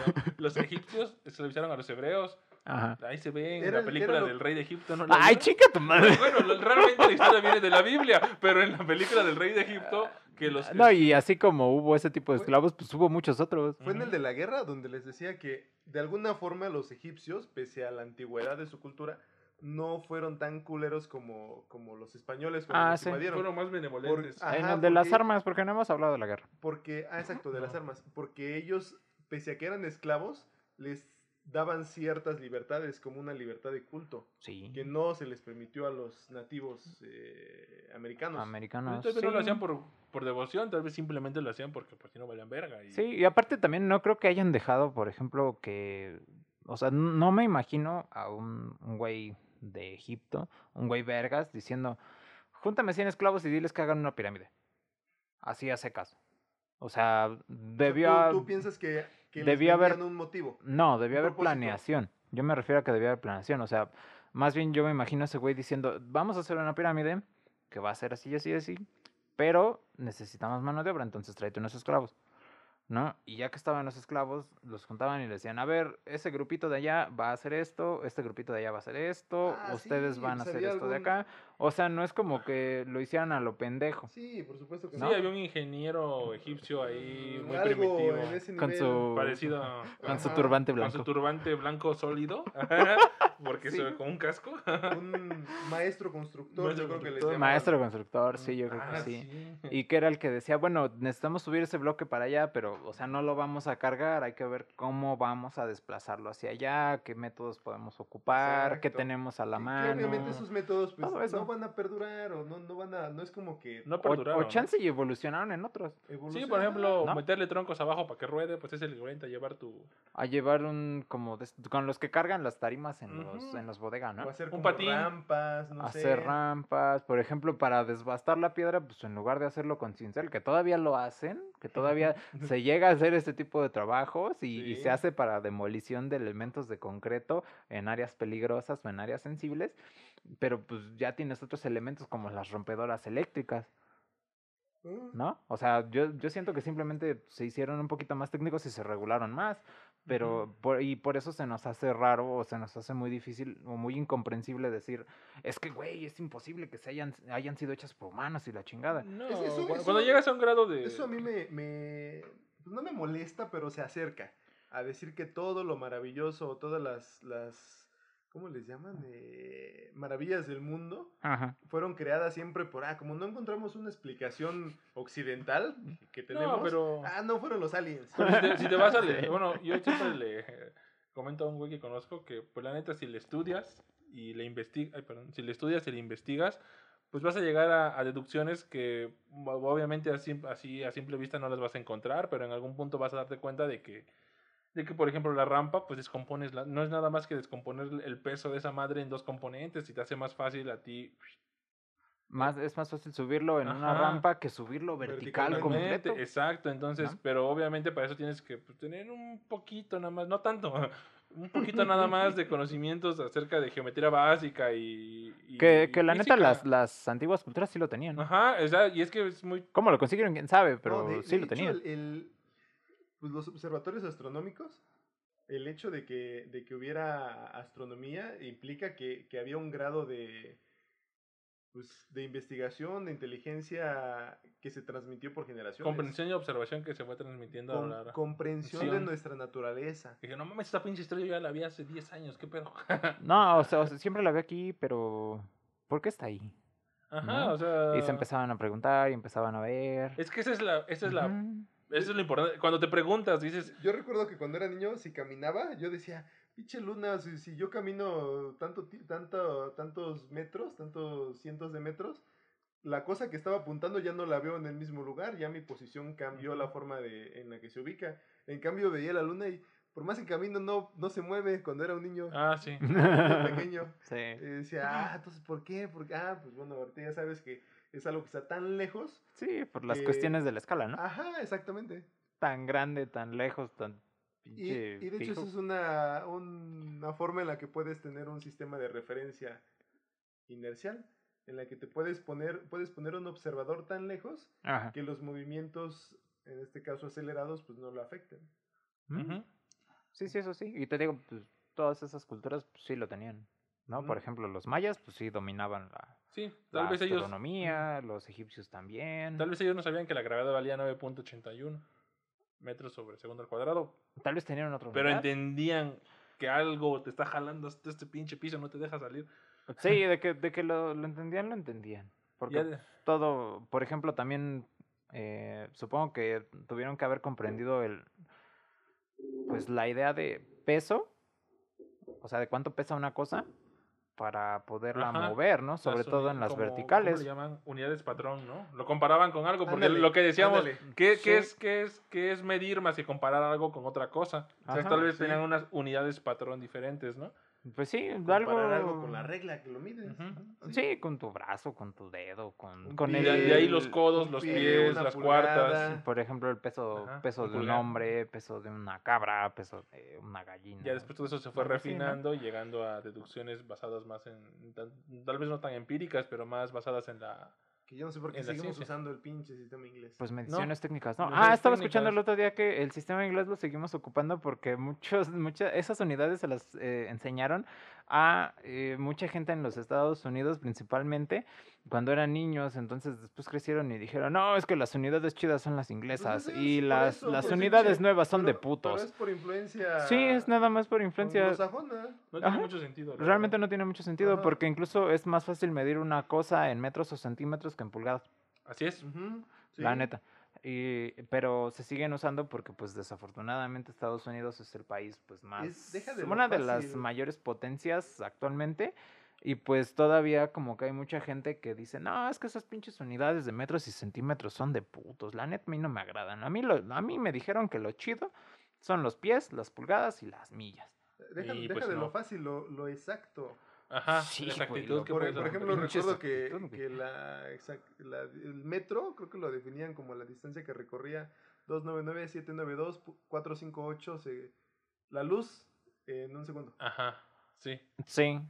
Sí, sí, pero mm, luego creo que lo, lo relacionaron a, a isótopos de ciertos Ajá, elementos, ya todo lo empezaron a relacionar con... Sí, con cosas que es más difícil que cambien, porque las unidades a lo largo del tiempo, por ejemplo, el pedo de las unidades que tú puedes relacionar con tu cuerpo, es que pues no mide lo mismo un brazo de un mexicano que un brazo de un alemán. De un oaxaqueño. O de un oaxac, de un oaxac, sí, cierto, de un oaxaqueño, güey. Bueno, tú eres la excepción, pero, pero de un oaxaqueño, güey. Ahí está, No miden lo mismo, güey. sería un pedo, una falla en la medición. Sí, güey, lo mismo los pies, lo mismo las cuartas, lo mismo los pulgar, las pulgadas. Que, de hecho en este caso lo, lo que tienen es, tienen algo que mide una pulgada. Y ah. cuando quieran hacer una medición muy ¿Lo comparan con eso? Lo comparan con esa madre que está así como en una, como en una bóveda. Una bóveda, sí. una bóveda. Pero no son unidades patrón propiamente basadas en, en ciencias. Ah, la, la, clave, la clave del sí, son como un poquito arbitrarias, ¿no? Del sistema métrico decimal es encontrar algo en la naturaleza que te pueda dar esas medidas, en lugar de tener algo encerrado en un museo. No, y es que aunque, aunque encierres, por ejemplo, esas unidades patrón, las originales, eh, tienden a cambiar con respecto al tiempo, aunque, no las toques, las, son variaciones. Sí, las, la temperatura, pues, el, el, decaimiento de sus propios elementos, ¡ah! eso es otro desmadre. Pero, o sea, sí, se tuvo que ir, se tuvieron que ir apegando a medidas patrón de elementos que fuera más difícil que cambiaran con el tiempo, o sea, que tú siempre los pudieras encontrar y pudieran medir lo mismo. que esos cambios fueran imperceptibles. Sí, que esos cambios fueran prácticamente imperceptibles para que no se alterara, ¿no? Porque, por ejemplo, también me acuerdo que la, el peso del kilo, ¿cuánto valió un kilo? Sí lo tienen en un museo que es como un, un cilindro de, de, metal que está cubierto con, con varias capas de cristal y la chingada. Pero conforme le vas haciendo estudios a esa madre y conforme va pasando el tiempo, pues sus propias moléculas como que se van desprendiendo y pues va variando ese peso. Tal vez no... De manera no significativa. ajá, de una manera no significatificativo pero está variando. ¿No? Entonces mm, ahí es donde van, eh, ahí es donde es representativa. Sí, y de todos modos ahí es donde van van buscando la, la, gente de ciencia moverse a otras unidades que todavía varíen menos. Ajá, hasta, exacto. Sí. Y ahora pasando de las unidades, hablando de las unidades, unidades. Nada más me gustaría recalcar ah, que es como un tutti frutti este podcast. Sí, que la gravedad vale 9.81 metros sobre segundo al cuadrado. No 10. No 10 una cosa importante, eso, el valor de la gravedad es aceleración. Sí, metros sobre segundo al cuadrado. cuadrado. O metros sobre segundo por cada segundo. Así es, por cada segundo, metros sobre segundo por cada segundo. Ahora, las unidades, la unidad de la masa, hablando de, son los kilogramos. Kilogramos masa, sí. Ajá. Y la unidad que lleva el nombre de Newton no es nada más que la masa multiplicada por la aceleración, que es kilogramo metro sobre segundo al cuadrado es igual a un newton. ¿Cierto o falso? Chino, matemáticas. Mm, bueno, hablas de la fuerza. Fuerza. Es igual, expresada en unidades newton. Es que sale de... Bueno, que ya sé que yo ya sabía que ah. ibas a salir con tu mamada. Bueno, no tu mamada. Ibas a salir porque la gravedad, bla, bla, bla. Ibas a sacar una puta ecuación muy difícil. Bueno, ya, ya, ya. Pero bueno, ese es simplificado. es, muy simple. Entonces, okay. este, nada más un newton es igual a un kilogramo metro sobre segundo al cuadrado. Sí. No a mil. Por lo de. ¿Te acuerdas de la niña kilonewton? No mames, sí. Y el niño kilonewton. Ay, el niño están escuchando. O sea, después el niño kilonewton vimos que era el puro pedo, pero. Es buen pedo. Sí, era la onda ese güey, pero. Eso es lo que vale un newton. Y nunca, nunca entendí por qué eso es lo que vale un newton. Supongo que es en honor a. A, que, a, a, bueno, de que él descubrió esta unidad y pues dije, ah, pues esta es fuerza, vamos a ponerle a esta unidad newtons, ¿no? Ver un güey bien cabrón. Ahora, amerita mínimo que le des una unidad, güey. Esto me lleva al siguiente punto. Si la fuerza es igual a la masa por la aceleración, y eso nos explica un profe. Si algún día te peleas con un gordo que es muy bueno para los putazos, piénsala dos veces, porque si es gordo y es ágil, significa ah, que tiene masa y tiene mucha aceleración, entonces los putazos duelen más. Piénselo. ah, pues es lo que decías del, o de uno de ustedes dos, ¿no? Decía que también en un asalto a un ratero, un gordo así, o sea, se rifó unos patazos bien verga, ¿no?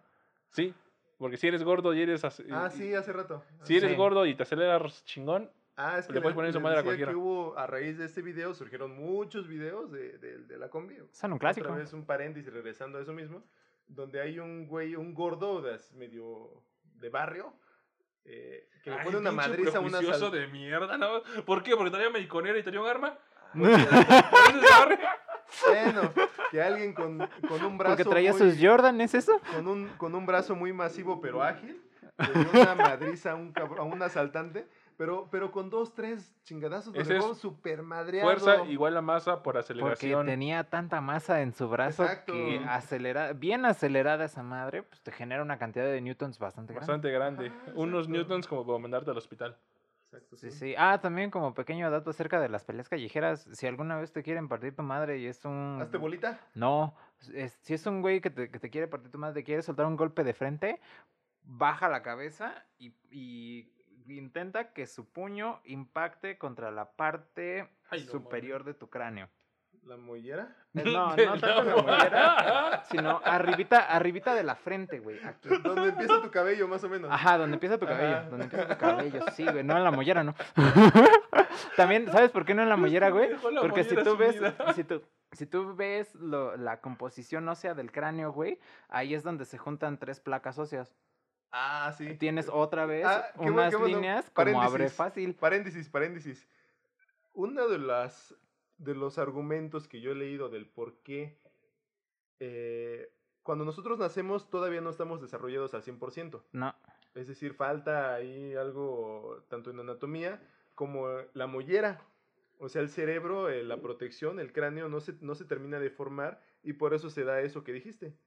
Que ahí es donde se, se, unen. tres placas óseas. Exactamente. Y eso es, o sea, eso significa, ese es el argumento que leí, que nosotros nacemos antes de tiempo. Sí. Ajá, nosotros deberíamos estar como un mes más al menos ahí en el gestándonos, pero la razón por la que nacemos antes fue un sacrificio del hecho de que como primates se hayan parado sobre dos patas. El ah, hecho, el hecho ¿es demasiado el peso? No, el hecho de que, de que un primate camine erguido implica, en el caso de las, de, de las mujeres, de las hembras en ese momento, implica que las caderas se van a reducir para que puedas correr más rápido sobre dos piernas. Ah, el hecho de que las caderas se reduzcan implica que no pueden nacer, no pueden dar a luz con barritas más grandes. Ajá, con un cráneo más grande. Ah, ok. Ah, Entonces, nacemos antes para que podamos salir de la cadera. Ah, qué cagado. porque al pararse erguidas implica que las caderas se van a reducir. Ajá. Y eso, y eso va a reducir o va a hacer más probable una muerte. Reduce, el, reduce el espacio, ¿no? Ajá, Disponible para que pase la cabeza. Sí, güey. ¿Y eso qué tiene que ver con lo que andamos? No, fue un paréntesis. Ah, ah, sí, pequeño paréntesis. De, después del paréntesis del chino al mío, cuando te pega un puño arriba de donde te sale el cabello, es mucho más probable que si lleva una buena inercia el puño, el puño, los huesos del puño fallen antes que los huesos de tu cráneo. Uy. Y con falla me refiero a fractura. Sí, pero va a doler. Ah. Pero le va a doler ese güey. Pero le va a doler más a él. ¿Y, sabe, ¿Y sabes por qué, güey? Porque, bueno, algo que pasa en mecánica es que, por ejemplo, pues le estarías aplicando la carga directamente a ciertas articulaciones. Además, en mecánica, en mecánica importa mucho la resistencia del material o la densidad del mismo en el caso de biomecánica. Ajá. No, entonces tú cuando sueltas un vergazo con tu puño, estás apelando a la resistencia que tienen los huesos de tu puño y aparte acelerando. O sea, ahí pasa, tienes de dos, o tú haces daño o te hace daño el golpe. Pero demasiado daño. Segunda, segunda ley de Newton, O sea, sí, sí, sí. Eh, te va prácticamente fracturar el cráneo. Es acción reacción, ¿no? No te fractura el cráneo porque los huesos del cráneo son mucho más densos que los huesos de la mano. Es acción reacción, ¿no? Ajá. Es obvio. Sí. Sí. Sí, sí, sí. Entonces, si te quieres defender el elemento más de un güey que, que te va a soltar un vergazo y no sabes qué hacer, baja la cabeza, que no te pegue en la cara, ah, sino que te pegue. No mames, que se va a estar atinando que me Es que por eso te haces bolita. Güey, pero sí ha pasado. Pero por eso te haces bolita. Porque te cubres la cara y dejas esta y parte. Esta parte. O sea, Cámara, si perro, llégale. Si fundamento, Cállale, puto. Si tienes su fundamento, mejor que te peguen en esa parte que dices tú. No, y aparte, y aparte proteges los órganos internos con la columna, ¿no? Hacerse bolita es la mejor defensa. Sí. cuando ya valió verga. Ya valió o sea, sí, todo. Sí, sí, lo cuando intentó, pero lo, pero lo volvían a abrir el de la combi. Sí, pues obvio. Esos güeyes escucharon gamas. Exacto. Ah, huevo. Ajá, fin del paréntesis. Fin del paréntesis y supongo que fin del tema, ¿no? Hay más... ¿No tenías más preguntas? Tengo más detalles, pero realmente no, no se me hace tan importante. Lo que creo que la pregunta que dije que no contestaron fue la de, pues, ¿realmente es importante llevar turistas al espacio? Digo, realmente podríamos preocuparnos por, por andar mandando gente a turistear. Porque obviamente hay gente que se lo va a poder pagar y no hay pedo, ¿no? Y a mí no me quita nada que que cualquier multimillonario vaya al espacio. Yo sigo teniendo mi vida normal. Pero ¿es necesaria tanta desmadre para esto? Yo pienso que no sé si sea consciente o, o, por el simple hecho de ganar dinero, pero eso a la postre va a hacer que vayamos evolucionando como, si, como en tecnología, en ingeniería, para que después empecemos a extraer recursos de otros planetas o de asteroides.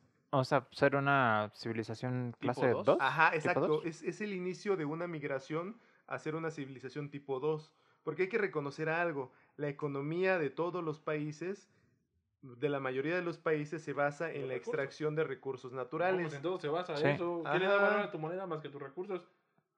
Eso. Sí, sí, sí. Eso es lo que le da valor a las monedas. Puede ser. Es que, pues, o sea, chance y el motivo sí era pendejo de mandar turistas al espacio. Pero pues a veces en esos motivos pendejos logras bastante desarrollo. por ejemplo, algo, algo que, que pues algunas personas critican acerca de los estudios científicos actualmente es que siempre te piden un porqué. No, o sea, ¿por qué estás estudiando la cosa? Lo que quiera que sea. Pero es más que un porqué, es una utilidad, ¿no? Ajá, alguna utilidad. Un, un, objetivo utilitarista. Ojo. Sí, exacto, es, darle una, utilidad, una utilidad. La ciencia no trata como tal del por qué. La, es el cómo, ¿no? Trata cómo. cómo. Ajá. Sí, sí, sí, sí, pero a lo que, yo me refiero. Dicen que la física está peleada con la ciencia, no. digo, con la religión y todas esas cosas, no, realmente son cosas diferentes. Y es que pero ahí un pedo. De ahí a lo que yo me refiero es que, por ejemplo, cuando tú vas a hacer una tesis, te, te, te, piden que esta tesis tenga un fin, que tú expliques algo, que tú demuestres algo, que tú contribuyas a algo. Pero, por ejemplo, muchos desarrollos de, de tecnología de, de, mucho tiempo, pues se, se, llevaron a cabo por personas que pues nomás querían ver qué pedo, o sea, no tenían un fin de aplicación, ¿no? Y, y por ejemplo, eh, tal vez muchas de esas investigaciones en el momento, pues no tenían una aplicación, digamos, real, una aplicación útil, pero conforme fue pasando el tiempo, me pudieron empezar a entrar dentro de esa utilidad. Nada más porque un güey, por ejemplo, quería ver que, mm, no sé, cómo hacer un material más fuerte. ¿Para qué quería el material? No sé, pero pues, yo quiero que sea bien pinche fuerte. ¿Cómo lo hago? Pues voy a ver cómo lo hago. Tal vez quería destapar sus nueces y dijo, es que esta piedra ya se rompió. Ajá, o, algo así. Es que también hay mucha gente que lo hacía por diversión. O sea, la gente que tenía varo, pues investigaba porque se le hacía divertido, se le hacía interesante. Y ya en ese momento, pues no tenía una aplicación, digamos, tan útil o no estaba tan bien enfocada, por ejemplo, como algunos alquimistas que investigaban los metales y tal vez su fin no era tan útil, sino era más bien un pedo. Un pedo propio, ¿no? Un pedo propio, ajá, pero los avances que hicieron en algunos estudios y todo eso, pues después se fueron rescatando para, para cosas pues, ya más, más útiles. Yo, yo este era el único pedo que tenía con el doc. Los que, bueno, me conocen saben que el doc Nasuno, Figueroa Nasuno, que era un doctor del SIC, Centro de Investigación de Cómputo. Alias Don Vergas. Alias Don Vergas, alias lo tengo de metro, alias... Ya, pues ya. ¿Él? No mames. no mames, es que estaba muy cabrón. sí, sí, era el único problema que tenía con el Log era ese, que él era muy utilitarista. Ajá. De hecho, tenía la fama de ahí en el Six de nunca haberle dado doctorados o grados de maestro a personas que a sus, a, sus ojos inventa, este, desarrollaban juguetes. Mm. Porque decía, llegaba un güey con, en su, para su proyecto y decía, no, pues mi robot avienta pelotitas y esas pelotitas, las pelotitas que avienta mi robot siempre caen en donde deben de caer. Sí, güey. Ajá, y esas pelotitas las aventaba y caían. todo era como un basquetbolista perfecto, güey. Encestaba todo. Y el dog, el dog decía, ah, muy bien, ¿y qué utilidad industrial tiene esto? ¿Y eso para qué sirve? Ajá. Y decía, no. y era un güey, no sé, que pasó un año en Japón, güey, estudiando robots y aprendiendo de los japoneses cómo hacer robots. Y llega con el dog y dice, ¿y eso para qué me sirve de manera industrial? No, pues no sé. Entonces, mire, tome su juguete y regreses a estudiar porque eso no nos sirve a nosotros. ¿Y estás de acuerdo que con estudio no hubiera encontrado una solución? O sea, no porque leas más mecánica, no, porque, leas más robótica. no vas a ya ves qué pedo. O sea, de hecho, pudo haber presentado ese proyecto en alguna empresa y el güey de la empresa debe haber dicho: Ah, mira, me hace, una falta, me hace falta una máquina que me diga la, la, con precisión la ubicación de tal punto cada vez que yo quiera, así y así y así. Pensándolo más así, de ya no, pues una, una fábrica de balones, güey. Necesito un puto robot que me acomode los balones de básquet, los balones de fútbol y los balones de voleibol. Sí, güey. Y ya, güey, un pendejo tal vez dijo, ah, ese pinche robot avienta ah, balones y nunca falla. A ver, Lo podemos hacer, ¿no? Nada más, nada, más, lo programamos para que sepa cuál es de cuál. cuál. Tal vez aquí lo que estaba evaluando no era la capacidad sino, tal del, del robot, sino la capacidad de ese güey para expresarlo y poder venderlo. No tener simplemente la, venderlo, el a él. El problema es de venderlo. ¿Y estás de acuerdo que ese desarrollo que hizo este cabrón de un robot que avienta pelotitas Tal vez al, al Dognas uno no le parecía útil porque es un robot que está aventando pelotitas, pero volvemos a lo mismo. Es un güey que dijo, ah, yo quiero hacer un robot que aviente, las que aviente objetos y que los aviente donde y que caigan donde yo quiero que caigan. ¿No? Nada más porque pues, a, mí me entretiene estar haciendo esas mamadas. Mm. ¿No? Ya después. Un robot que lance granadas. Un robot que lance granadas, güey. Es que sí tiene, sí tiene utilidad. Sí, tiene. o sea, después se rescata. Estaba evaluando eh, la creatividad de este culero más allá de lo técnico. Exacto. Pues yo creo. Yo creo, pero a final de cuentas se, me hace que es, pues, dejar muchos proyectos de lado. O sea, los narcos les hubiera, se lo hubieran comprado. Es que mucha gente, es que a mucha gente le sirve, güey. Y si no le sirve ahorita, le va a servir mañana. Sí. O sea, esa investigación se guarda, ese robot se guarda. Tal vez habría que hacer una... ¿Y ya? bueno, fusionar la creatividad con el, con, el conocimiento técnico que te permite desarrollar. Principalmente por la calibración que le dio al robot para calibrarlo, el peso de la bola. Porque la teoría de es un tiro palabórico, no es, no es tanto, pero realmente lo difícil es esa calibración para, para saber con qué fuerza lo va a aventar. Con qué fuerza lanzarlo, con el ángulo de salida, todo eso. Sí, y te digo, muchas veces hay gente así que nada más desarrolla cosas porque pues, le gusta desarrollarlas. Lo mismo le pasó a Linus Torvalds. Ese güey nada más, ese güey programa por gusto. Nada más quería una solución para un problema que él tenía. Y ese güey en un inicio nada más programó su Linux para eso, para su propia solución, porque a él le gustaba. Después muchas personas sumándose a su proyecto pues rescatan sus ideas y lo empiezan a llevar a escalas más grandes. Y de hecho lo que le preguntan, si no tiene problema con que la gente haya sacado provecho económico de su... Dice, no, porque yo lo hice para mí, a mí me vale verga, la neta. Si ese güey sí, que, hagan lo que quieran. Que hagan lo que quieran, yo lo hice para mí. Esto, esto resuelve mi problema, resuelve mi pregunta. Y ya. Y, y, ya, yo estoy bien con eso. Y la neta está bonito, ¿eh? Porque siento que más allá de ver a Linus Torvald como como un güey así como tipo, ¿cómo le llaman a la gente que no socializa con personas? Este, mm, ¿Antisocial? Autista, ajá. Antisocial. Autista yo siento que es un güey demasiado brillante que probablemente ahorita no lo comprendemos, pero tal vez en unos años lo alcancemos a comprender como pues, lo que es, un, genio de otra manera, no el genio tipo Playboy, tipo Elon Musk. Tipo Elon Musk. Sino es un genio que realmente tiene ideas muy vergas, pero que pues no encaja dentro del marco de las personas que quieren ser así, ¿no? Ah, o sea, Linus Torvald, nunca va a salir a decir que se cogió a, a Megan Fox, güey. Ajá. Aunque tal vez sí. o sea, simplemente está ahí, güey. Sí. Es, se, me, se me hace muy noble la labor de ese güey. Sí, y de, y, de, de, todas esas personas que se ponen a investigar cosas nada más por, por saber. No mames, es... La neta, si alguien así nos está escuchando, sígalo haciendo y resuelva su propia e, pregunta. Ese sistema, bueno, un profesor muy, muy, muy brillante, que de hecho creó el, programa, el programa académico del, de SCOM, siempre le tira al, al sistema operativo que todo el mundo utiliza. Sí. Al de la ventana. Sí, está, está. tiene, tiene hoy esta, alumna, hoy esta alumna que trabaja en, en, la empresa matriz de ese sistema operativo me dijo que ya hizo unas mejoras y que lo pruebe. Pero lo probé y no me gustó, voy a seguir con mi Linux. Sí. ah, huevo. Es que sí.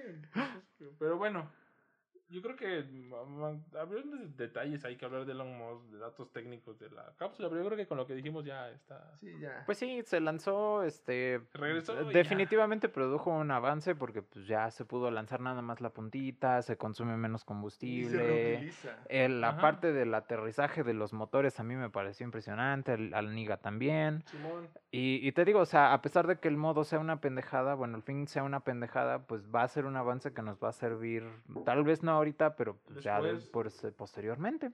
Imagínate, que puedes agarrar y también voy a Marte. Ah, huevo. Bueno, aunque ya después hablamos de esos temas sociales. Hay que hablar, sí, de la... La sociedad de Marte. no, porque hay, hay, una, hay algo importante. Se supone que el 20% más o menos de los mexicanos ha usado un avión en, en la vida. Ajá. Entonces, este... ¿El 20% de los mexicanos? Nada más el 20%. No, yo creo que es menos. Tal vez menos. Ajá. Hablando de aviones, algo que, por, que últimamente se ha hecho muy accesible. Que pues es muy común, sí. Ajá. ¿Cuántos pinches mexicanos van a usar una puta nave espacial? Bueno, pasando al, al penúltimo tema, mm, me parece que vamos a tocar lo del Líbano. Para ser sincero, del Líbano lo único que sabía es que los padres de Carlos Slim eran de origen libanés. Esa es una. Y que Mia Khalifa, perdón, es, viene de Líbano, es libanesa. Y lo confirmé cuando posteó acerca de que estaba indignada. Por... ¿Ah, sí posteó? Sí, sí posteó. de hecho, ella es como muy, muy, eh, o sea, aunque no parece, o la gente podría decir que no, creo que sí es muy orgullosa de su cultura y de su origen. Que no, tiene nada de malo. No, es que yo la neta no la topo. No, yo la sigo en Instagram, entonces, pues, sí, es lo único. Y me dicen que la banda esta que, que... Ah, sí, anda por ahí una bandita que se llama Thievery Corporation que son de Líbano, es música ah, impresionante. Ah, canciones bien chingonas. Eh, sí, es muy muy buena porque es que hacen como una especie de electrónica. Esos güeyes en realidad son dos DJs nada más. Es una fusión rara ahí. Pero dentro, dentro de sus mezclas de electrónica van metiendo como instrumentos típicos de allá y ritmos típicos de allá. Entonces, pues de repente tienes canciones de electrónica donde meten sonidos de citar. Y el citar está bien verga. Y el citar suena bien bonito. Es como una guitarra, pero chiquita en el cuerpo pero larga en el brazo y más ancha que una guitarra normal. Sí, sí, sí, sí, es, es una guitarra pues, de allá de Medio Oriente. Ajá, suena bien. y suena muy bonito. La banda se llama Thievery Corporation, con T, TH de Thie. Sí. Ajá, era el único que sabía de, de, de los libaneses. Y realmente ayer hice un esfuerzo por... Ah, ¿sabes también que es genial de los libaneses? ¿Su comida? Su comida. Ah, Está pasada de verga, no mames. Está Pero muy condimentada, ¿no? Uy, tiene unos condimentos bien buenos, güey. Y los dulces típicos del Líbano también están muy ricos, güey. Ah, no sé, un día los probaré. Ahí en, en el Zócalo, bueno, alrededor del Zócalo hay algunos restaurantes de comida libanesa. Mm. Y son, son muy chiquitos y pues pues, como que vas y, te ofrecen de todo, te dicen, ah, pues esto es carne de tal, esto es pan así y así y así. Vamos un día. Ajá, está, está muy bueno, es, es muy buena comida. Bueno, más allá de eso, realmente no sabía nada de Líbano. Y lo único que pude decir cuando vi el video fue de, a la verga, porque realmente me... O sea, estaba, viendo, estaba bien feliz viendo lo de la combi y de repente al otro día me ponen eso y dije, no mames, ¿qué pedo, no? Pues a mí el primer, la primera impresión fue así como de, verga. O sea, sí pensé lo peor. o sea, literal, dije, ya se va a ver el mundo, ya. O como ya, vámonos de vuelta, de vuelta al 2020. Sí, ya, ya. Como cuando Bob Esponja se levanta y dice, de vuelta al basurero, de vuelta al basurero. O sea, mi realidad. de vuelta al basurero de, este año. Me fui de la realidad con el video de la combi, pero me regresó el video del Líbano y dije, puta. Te, te, volvió a jalar de los pies. Ajá, y dije, no, ya, ya, no, no sé qué pedo. Me puse a ver los videos y pues no, no había mucha información. Bueno, para empezar, quiero, así quiero aclarar algo. Se están, he visto videos donde dicen que que lanzaron un misil y después explotó con cámaras infrarrojas. ¿Tú hablaste de eso con tu Ah, con un conocido, un conocido. Ah, es que bueno, yo soy más de cuestionarme a veces las cosas. Entonces, eh, para empezar, me decían, oh, es que viste, salió un video infrarrojo acerca de, del video y hay un misil. Ok, bueno, eh, el espectro infrarrojo su nombre lo dice, ¿no? Es infrarrojo. Entonces, Debajo del rojo. Entonces, y eso significa que no lo puedes ver como tal. Ajá, entonces las... Sí, porque no sabemos qué hay abajo del rojo, ¿no? Si googleas, los, si googleas, ajá, eh, así, espectro infrarrojo, vas a ver imágenes donde pues, detecta básicamente el calor y se ven destellos de colores rojos, naranjas, amarillos colores cálidos, ¿no? Lo que se puede pues luz que ya no perciben tus ojos, pero que sí la sientes porque el infrarrojo lleva una carga más fuerte de temperatura. Así es. Entonces, calienta, perdón. Predominantemente los colores deben ser cálidos, rojos, naranjas. Y me pone un puto video en y me pone un puto video en sepia, en pinches colores violetas y Dije, no mames, esto no es infrarrojo. Y no es por, y no es por mamón, porque seguramente siempre van a decir que es por, ah, pinche mamón, no se le puede enseñar nada. No, son los efectos sí, de la... Sí, sí, eres un pinche mamón. Sí, pero simplemente... Oye, ¿sabes qué es lo más cagado? Que eres un mamón daltónico, güey. Pero sí percibo, o sea, ya estoy... O sea, me queda claro que entiendes que es el espectro infrarrojo, pero no sé cómo lo veas tú, güey, neta, no. Lo veo en rojo, en verde. No, no es cierto, sí lo veo, o sea, sí, lo detecto. pero. Vista de perro. lo veo en un gris muy oscuro.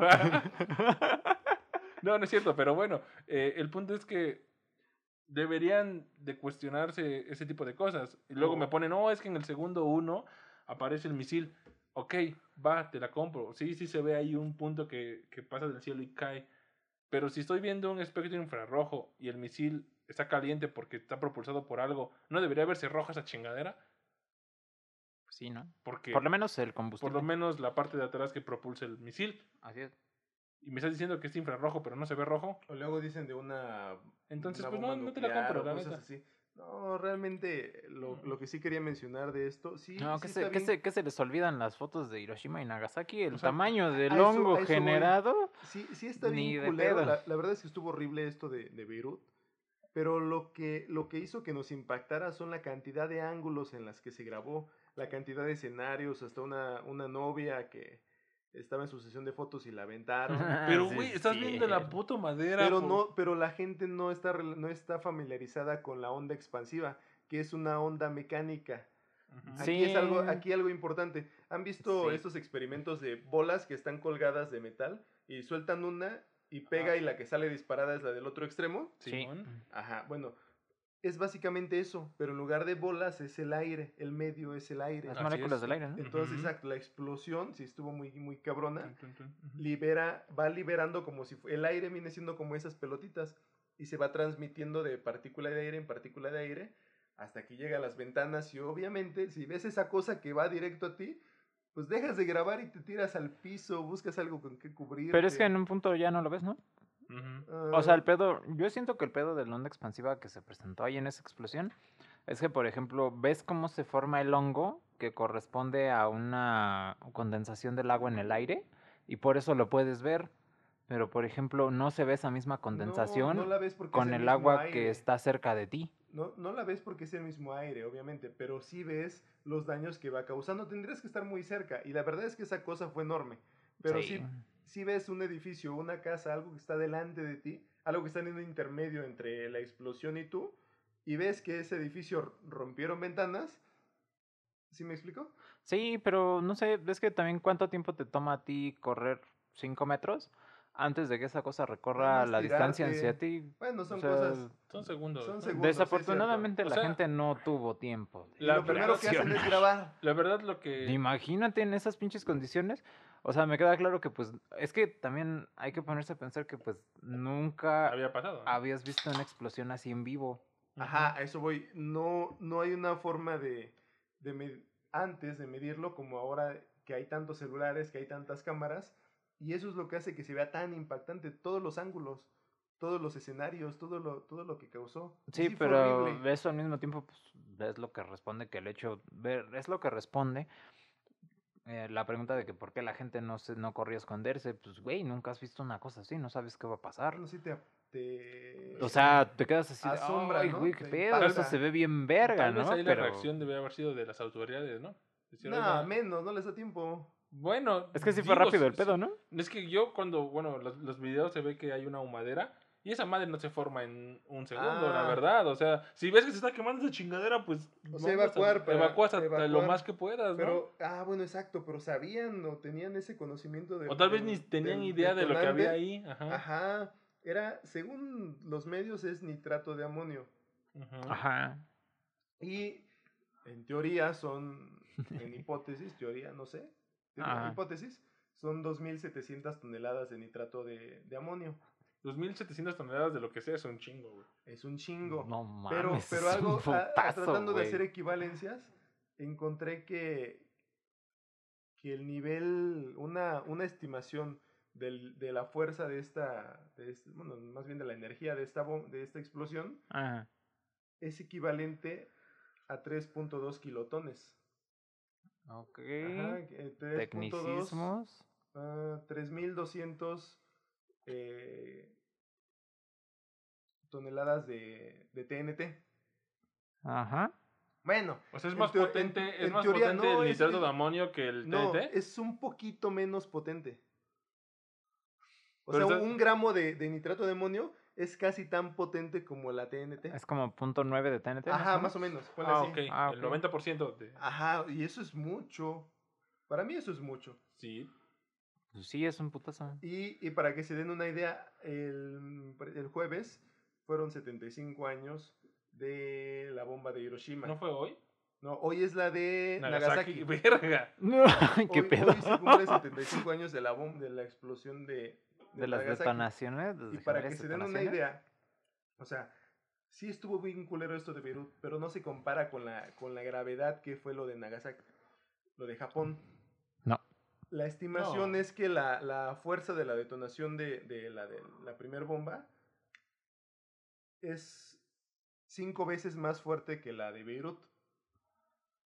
Oye, aunque ya acercarte cinco veces, una relación 1 a 5 a, a, una detonación de energía nuclear, pues sí es acercarte bastante. Exacto, es el 20%. Es el 20%, sí. Bueno, sí, sí fue mucho. Pero otra, hay otra diferencia, que aquí fue la onda expansiva, la onda mecánica.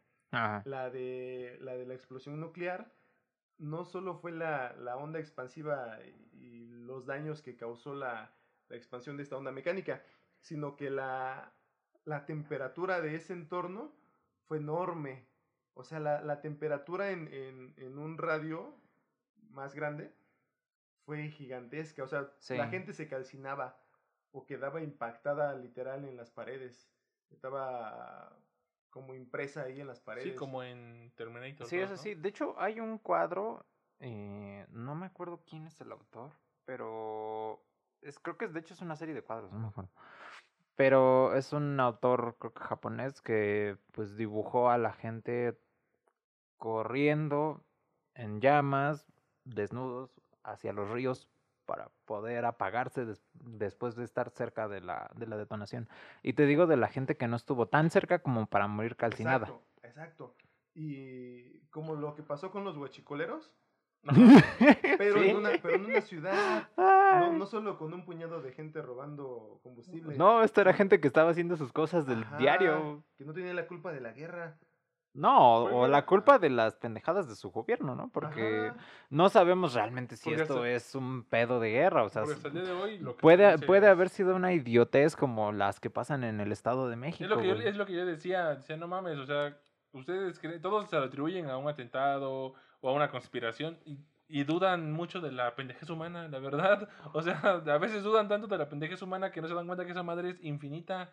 O sea, así como un pendejo en, no sé dónde se enseñó la tubería aquí de Huachicol, prendió un puto cigarro. En Morelos, ¿no? Afuera de la tubería. No dudo que haya un pinche libanés pendejo que se haya chingado un cigarro a medio patio. Sí, a medio. en, el, en la, esta bodega de elementos confiscados, ¿no? O sea, de que un cabrón dijo, pues, ¿qué me puede pasar? Voy a poner un cigarro. Y, aquí no hay pedo, y pum. Y, y esta de, de Hiroshima para que se den una idea, en esta bodega de Beirut habían 2.700 toneladas de nitrato de amonio. Ajá, nitrato de meterlo. El explosivo de la, de la bomba de Hiroshima era aproximadamente de 67 kilogramos. o sea, 67 kilogramos de uranio enriquecido fue cinco veces mayor que 2.700 toneladas de nitrato de amonio. He ahí la, la, lo impactante de la relación energética entre uno y otro, Entre el TNT, entre un nitrato de amonio también, que hay, de acuerdo a, las estimaciones, no hay mucha diferencia. Más o menos similar. Ajá. A un, a un arma nuclear. O sea, si hubiera sido un arma nuclear esto de... No, esa madre ni lo grabas, güey. No, esos videos no llegan a la red. No, güey. los celulares de los que estuvieran más cerca se hubieran derretido. estamos hablando de hace 75 años. Ya hablamos en el podcast de las armas de las, la nueva generación de armas nucleares, de las bombas de hidrógeno, que tienen, un, que tienen ciclos de fisión como, como la de Hiroshima, pero tienen otro ciclo de fusión, literal como, pues, como un sol, como una estrella, no tanto así. Lo que hacen es que comprimen tanto el, metal, una, no sé, una pelota del tamaño de una bola de, de tenis, la reducen al tamaño de una caniquita y ya que está de ese tamaño, imagínate la densidad, el la explosión es mucho más fuerte. Sí. La, la, liberación de la energía y ojo, tal vez el nitrato de amonio nos lo imaginamos algo así como, como pólvora, algo que explota, que, que, que está en nuestro sentido común, como, el butano, como la pólvora, por ejemplo. O el butano, ¿no? O el gas metano, perdón. Metano. Ah, también, o como una forma de gas, pero, pero si te imaginas algo así que explote, pues te imaginas, por ejemplo, la pólvora, Ajá, te imaginas unos barriles con TNT escrito. Ajá. Barriles rojos. Pero en cambio el, el, la bomba de las bombas nucleares son fierros. O sea, los metales son los que los que explotan.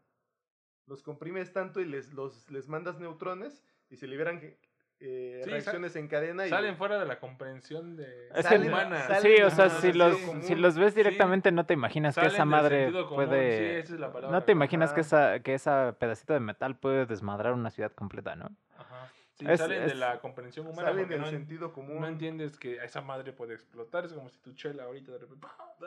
Pues no, no. ¿cómo les, les pasa algo parecido a los explosivos plásticos. Ajá. Porque literal son pues, barras de plastilina, güey. O sea, si tú agarras un explosivo plástico, pues tiene la consistencia de una barra de plastilina. Obviamente es un poquito más rígido o tiene un poquito más de resistencia a la tensión.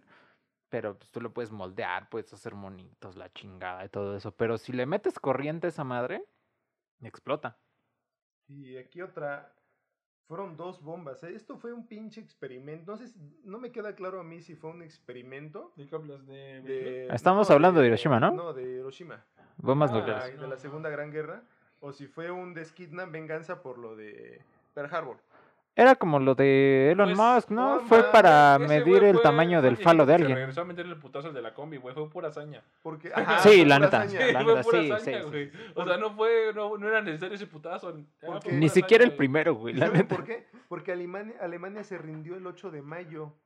Sí, güey. Creo que Japón fue el último que quedaba en pie, pero ya estaba negociando, ¿no? unos meses más en, en, en Ajá. O sea, pero, pero, aquí el detalle es que estaban negociando, la familia imperial estaba negociando, de la familia, ¿no? estaba negociando su rendición, les lanzaron la primera bomba, la de Hiroshima, no se rindieron todavía oficialmente porque ya estaban desmadrados, y tres días después... ¿Nos aventaron la segunda? No, dos días después. No sé, Del jueves para hoy. Ajá. Viernes, sábado, dos días. Y les mandaron la otra. Y esta fue de plutonio. Ah. Y estamos hablando de que no hubo, ah, en Beirut fueron más o menos no, muertos. no, fueron decenas de miles.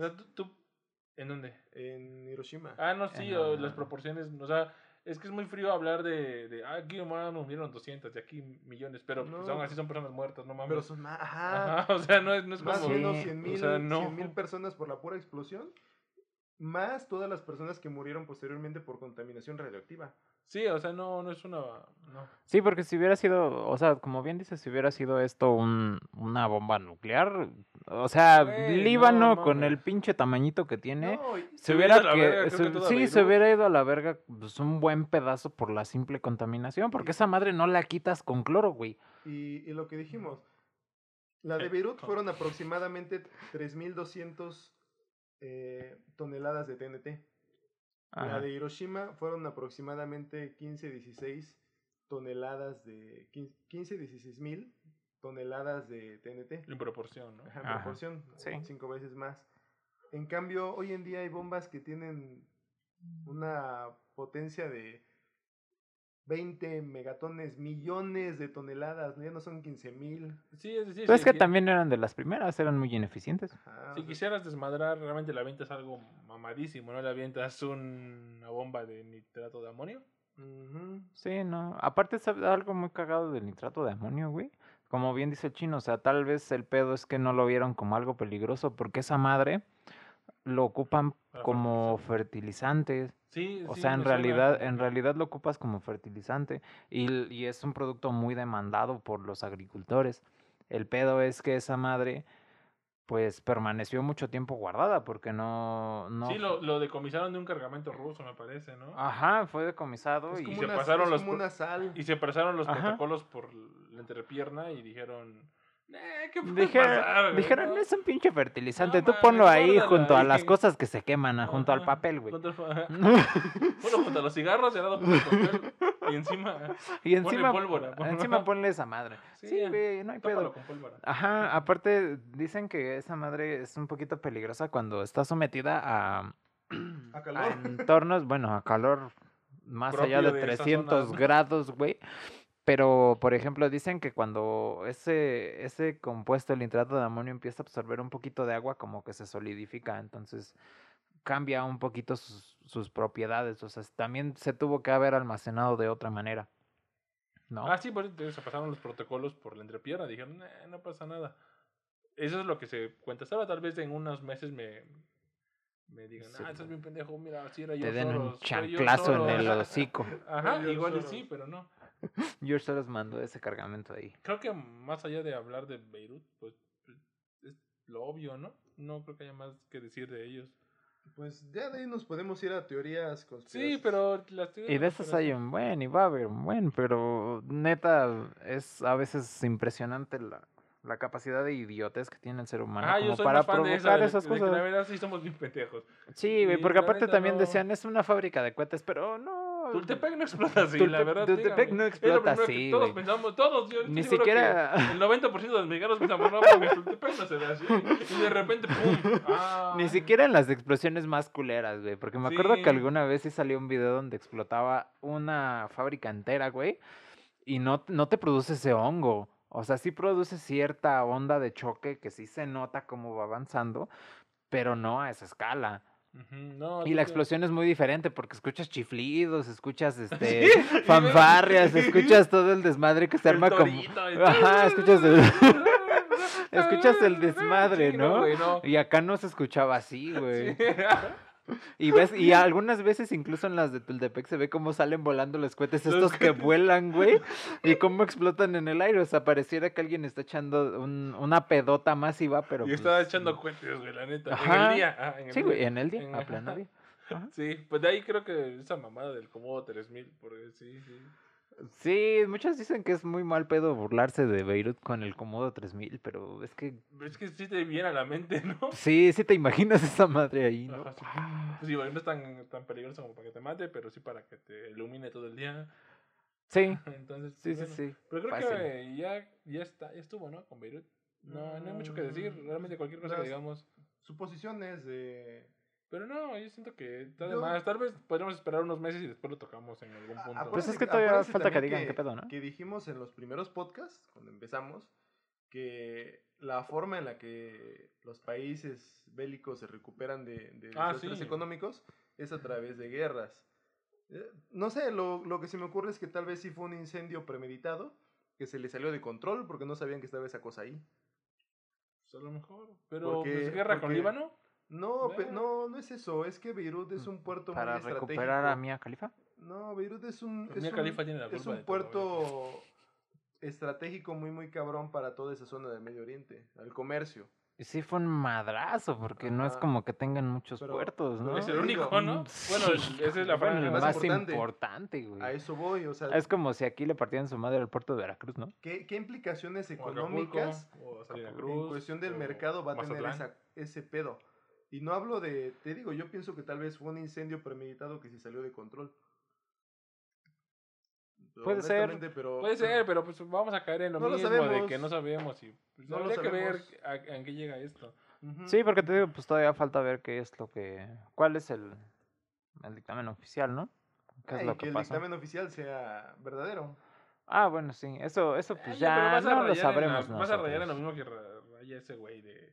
No, pues yo creo que, que- No mames, ¿cómo que cree? ¿Cómo que cree? No, no mames. A ver, pues me prueba, Ah, chingada madre. diciendo es posible, no te digo Puede que creo. sea, puede que, puede que. Ajá. El posible es el creo de los científicos. Así es el decreto de los matemáticos, Así es, No. así es, carnal. Bueno, yo creo que podemos pasar al, al último tema y este campechano de podcast que fue De de todo. esta... Eso sí estuvo bien raro. Estuvo raro, pero estuvo divertido. Eh, que Oaxaca es primer mundo, porque nadie me dijo si ya me fui de ahí.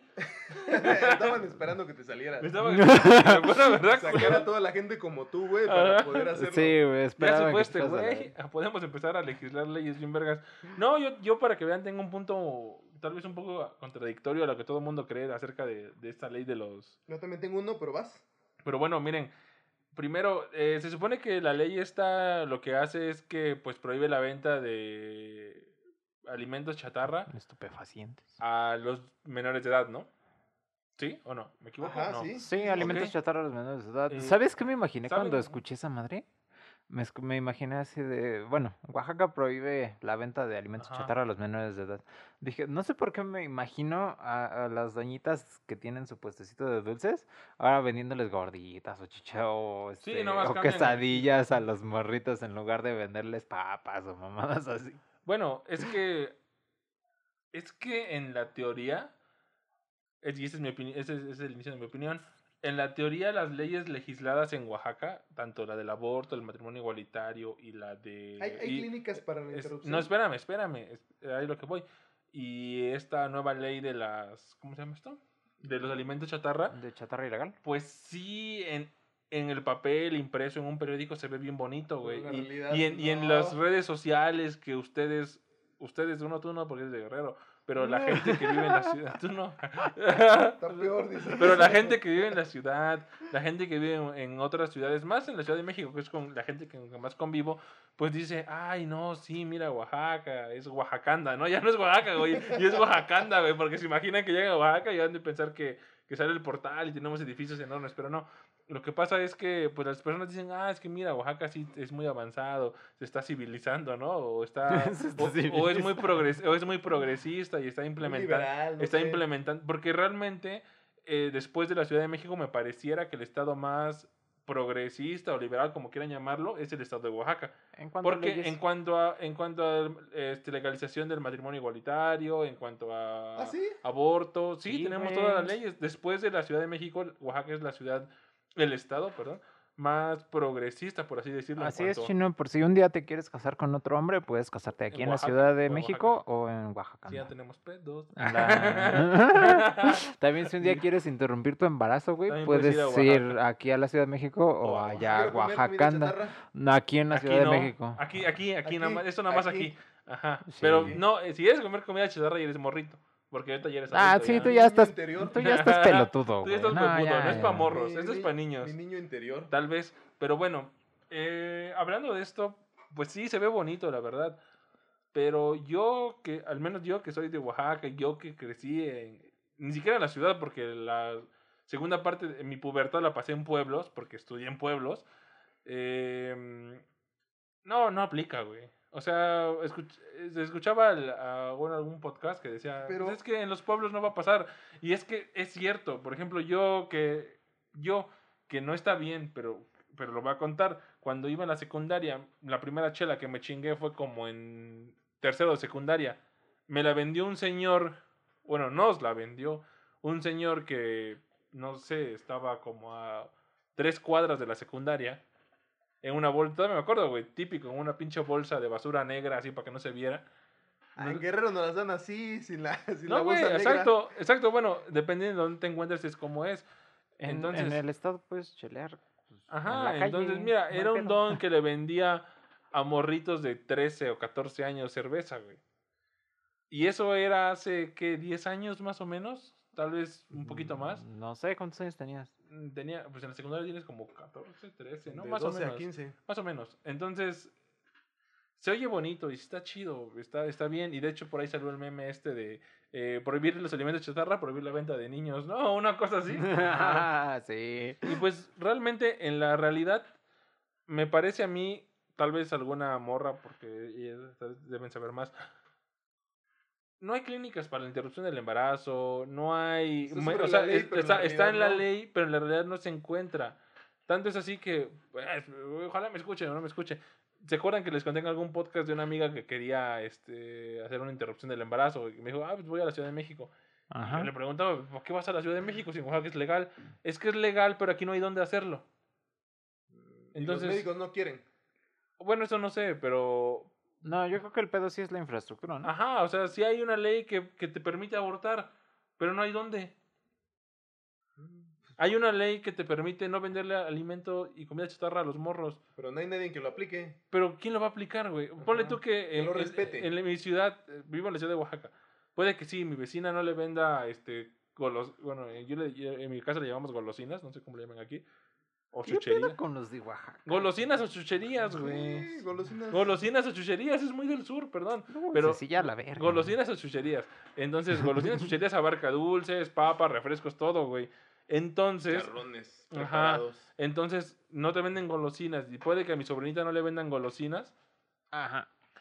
Pero eso es en la ciudad, güey. Pero realmente, esa madre tiene 570 municipios hay lugares en la sierra. ¿Crees que el, don va a decir, no, niña, no te puedo vender una coca? O una clínica. Ajá, o y sea. Que, y que Oaxaca no es así como, como que puedas desplazarte de extremo a extremo de Oaxaca. O sea, es, un, fácilmente. es una geografía tan accidentada que es.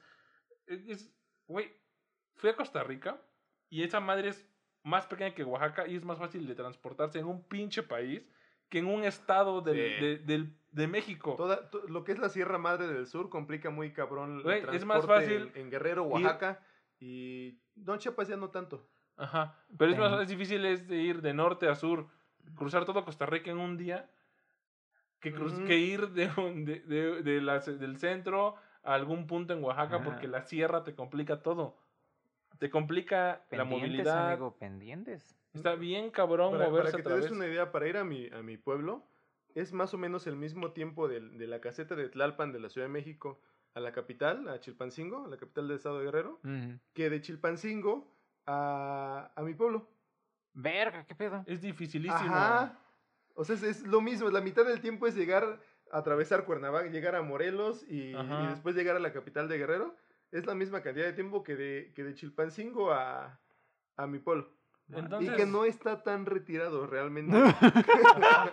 E, entonces, ajá, o sea, no si marcas, vives en medio de la nada. Si marcas una línea recta entre los puntos, dices, no una madre, y es el camino de la serpiente en medio. El exacto, el pedo es la Sierra Madre del Sur. Ajá. Que complica mucho la geografía. Entonces, bueno, lo pues, mismo, pendientes, amigo. Obviamente, pues sí, está chida la ley, y en la ley está bien, y en los periódicos y en las gacetas oficiales se ve chingón. Pero ya en la realidad, dígame cuántas personas van a aplicar eso. O sea, tantos municipios, tantos pueblos, tantas, tantos lugares inalcanzables a veces por el propio gobierno van a llegar y no va a llegar la va a llegar la policía a detener al morrito que trafica gancitos pues no güey. No va a llegar a detener al morrito que trafica gancitos. Pues es lo que mucha gente también decía no de que a veces los refrescos son mucho más aventurados en llegar a los pueblitos que el agua potable o los servicios la seguridad. Entonces pues la verdad a mí me alegra mucho el escuchar noticias así porque tal vez eso habla de que la política en Oaxaca o al menos los la, gente que legisla las leyes, pues tiene una idea. Y está chida, la neta, sus ideas están bonitas, están, bien. Pero esa es la primera parte de un proceso que, que debe de ser, pues ahora, pues ahora aplícalas, güey, ahora incentiva clínicas para no no no no es incentivar el aborto para matar bebés y tirarlos al río es incentivar es, es incentivar no mames te fuiste muy bíblico por eso, ¿no? Bueno, sí. Pero bueno, no es, no es incentivar para que maten bebés, güey. Es incentivar para que cuiden la salud de las morras que realmente, pues, no quieren tener hijos y están en tiempo para, pues, decir, ¿sabes qué? Pues no quiero. O sea, dice eso, ¿no? O si también no es, no es decir agarrar al cártel de los gancitos de la primaria, güey. O sea, es, es decir, es decir, güey, no vas a, ¿por qué no? Que diga morro, oye, ma, ¿por qué no puedo chingarme un gancito? Ah, mira, porque te vas a poner bien puto gordo. Y, y eso me lleva al otro punto, que es... Putos gordos. Y es, ajá, bueno, pero no, pero me lleva al otro punto, que es, pues, un güey me decía, pues es, que, es como que con clases de civismo. No, pero no mames, eso, eso, eso es una educación del hogar. Porque yo no sé ustedes si regreso siempre a, cómo me crearon a mí, pero al menos yo cuando por mí iban a la primaria o, la, o a la primaria, más que nada, porque a la secundaria ya no, y decía y le decía a mi abuela o a quien fuera que fuera por mí, oye, me compras un chicharrón, oye, me compras un gansito, oye, me compras X pendejada. Me decía, no, porque en la casa hay comida. Ah, ya güey. Y como niño, y como niño dices, ah, no mames, mi, jefe es bien culera, ¿no? O mi tío es bien culero. Bueno, sí, en el momento sí lo piensas. Pero realmente después lo piensas y dices, pues tienes razón, o sea, o sea, lo que te está diciendo tu papá no es, no compres, no, no, no te quiero comprar, simplemente es, güey, tengo comida, hay comida, bien en la casa. Comida, comida real. Comida real y te puedes alimentar y no necesitas estar comiendo estas chingaderas. Como niño no lo entiendes, pero a la larga pues sí te ayuda un chingo a no estar tan gordo, ¿no? Entonces, pues... pues o sea, a que tengas una buena alimentación. Tal vez. Porque pues no nada más te vuelves gordo, o sea, si te pasas de reata, pues te puedes volver diabético. o sea, y al final se te dañan los dientes. Yo lo planteaba como un problema de salud que puede que ahorita tengas niños gordos y eso te lleva a tener adolescentes gordos y eso te lleva a tener adultos gordos. Y más muertes por COVID. bueno, déjate el COVID. Y al final de cuentas va a ser un problema de salud pública. Porque esos pinches gordos tienen... Pues bueno, es, y va a seguir siendo un problema de salud pública porque esos, esas personas tienen que ser atendidas muchas veces por instituciones gubernamentales que pues gastan recursos en cosas que se pueden haber evitado. No, y qué bueno que tocas ese tema. el Estado gasta mucho dinero. ¿En los gordos? En el sector salud, sí, la verdad sí. Y no, no descarten, ha habido iniciativas, pero las han descartado, eh, proponiendo que ya se quiten de la, de, que ya tengan un costo extra en el IMSS o en el ISTE o en hospitales del Estado, pero que tenga un costo ya diferente porque muchos están subsidiados, tratamientos a enfermedades ocasionadas por el sobrepeso. Porque, como lo digo, eh, es que realmente son, son enfermedades, son males buscados. Ves cuando te dejas llevar por el pecado de la gula, pero no dejas que el pecado del orgullo te conteste. Y en el futuro vas a tener problemas. Ah, eh, problemas, por ejemplo, yo tuve problemas del estómago por abusar del, de la acidez, de, de la salsa. ¿De los, ¿De los ácidos? No, de la salsa, del picante. ya, ya, me modero. Pero, pero es que es lo mismo, o sea, son males buscados. Y el Estado, la verdad es que gasta mucho en eso. Y no lo digo yo, han lanzado propuestas, pero las han, las han moderado eh, de que tengan un costo, por ejemplo, hay diabetes hereditaria y hay diabetes que es causada por el abuso excesivo de, de azúcar, de, de comida de de comida chatarra en general. Y daños, por ejemplo, de hipertensión, otras, otras, otros problemas de salud. Pero tarde o temprano el, el sector salud se va a ver rebasado y puede que, se, puede que ya tomen en serio esas propuestas y ya las, las vuelven del, del servicio gratuito o subsidiados.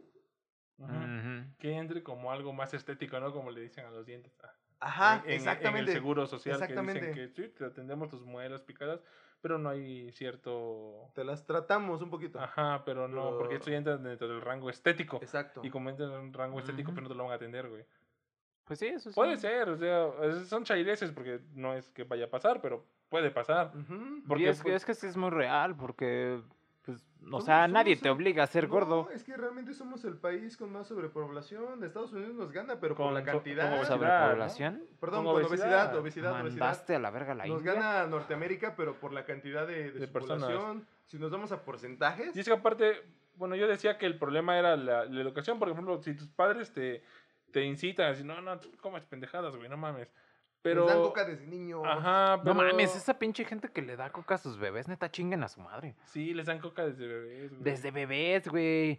No, neta, no entiendo esa pinche gente, qué pedo. Por ahí dicen que la droga más cabrona del mundo es el azúcar. ¿Es la sangre de bebé? Sí, el azúcar te pone bien. Ah.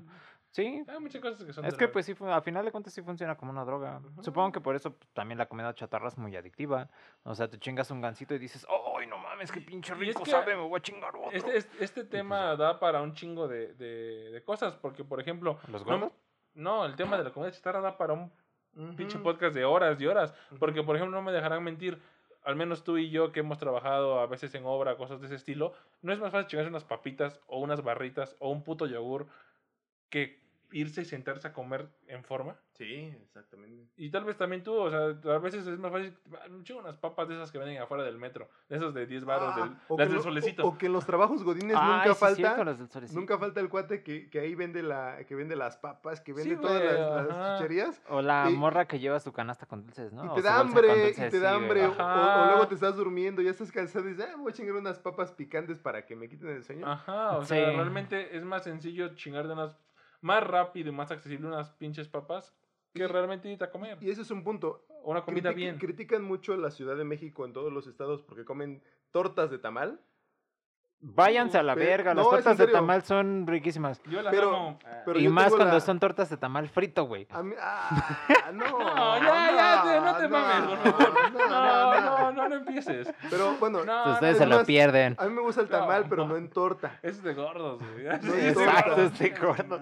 No en torta. Y lo que decía es, yo tengo la, la hipótesis de que México, de la Ciudad de México y el Estado, consume mucho, muchas tortas de tamal no porque les guste mucho, sino porque es barato y rápido. Y es rápido, güey. Una torta de tamal te. Una vez, una vez una doctora me decía que te levanta más, por ejemplo, unos esquites o un tamal, que pues nada más comerte una gelatina. O sea, cuando realmente tienes hambre, pues ese pues tipo de alimentos que proceden del maíz, pues sí te la quitan en putiza. Sí, exacto. Supongo que también por la densidad, ¿no? Yo, yo, yo, sería feliz si vendieran elotes y esquites en la mañana. Uy, no, no venden elotes. No, pero sí no, venden tamales en la noche. son de la tarde.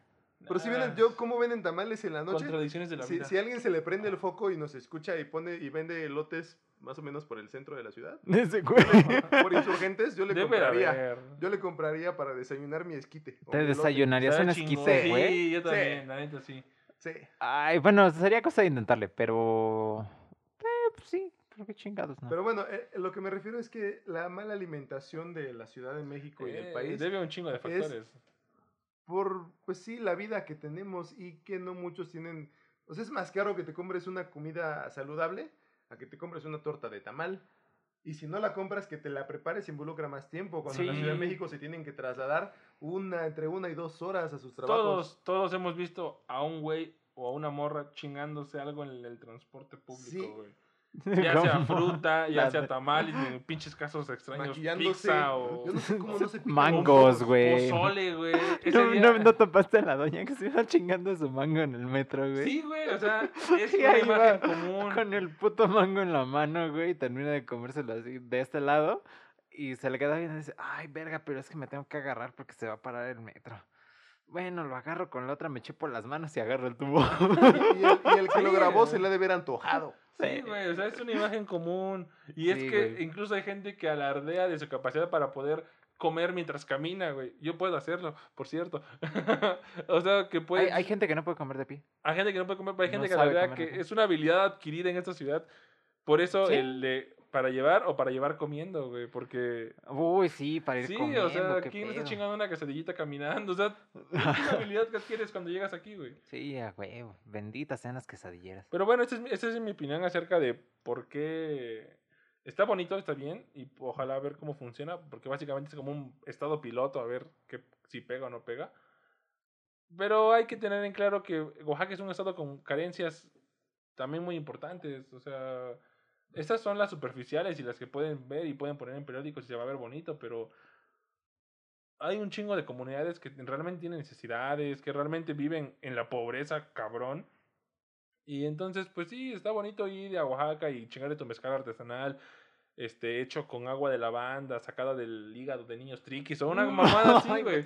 Pero, pero no mamen, o sea, realmente pongas a pensar un poco más allá de lo que pueden ver a simple vista, que es la ciudad que es Monte Albán o que es Hierbelagua o que son las playas o, o, los mushes que también son muy populares que, que también da para mucho más. Para que se den una idea, en, han, muchos han visitado Teotihuacán.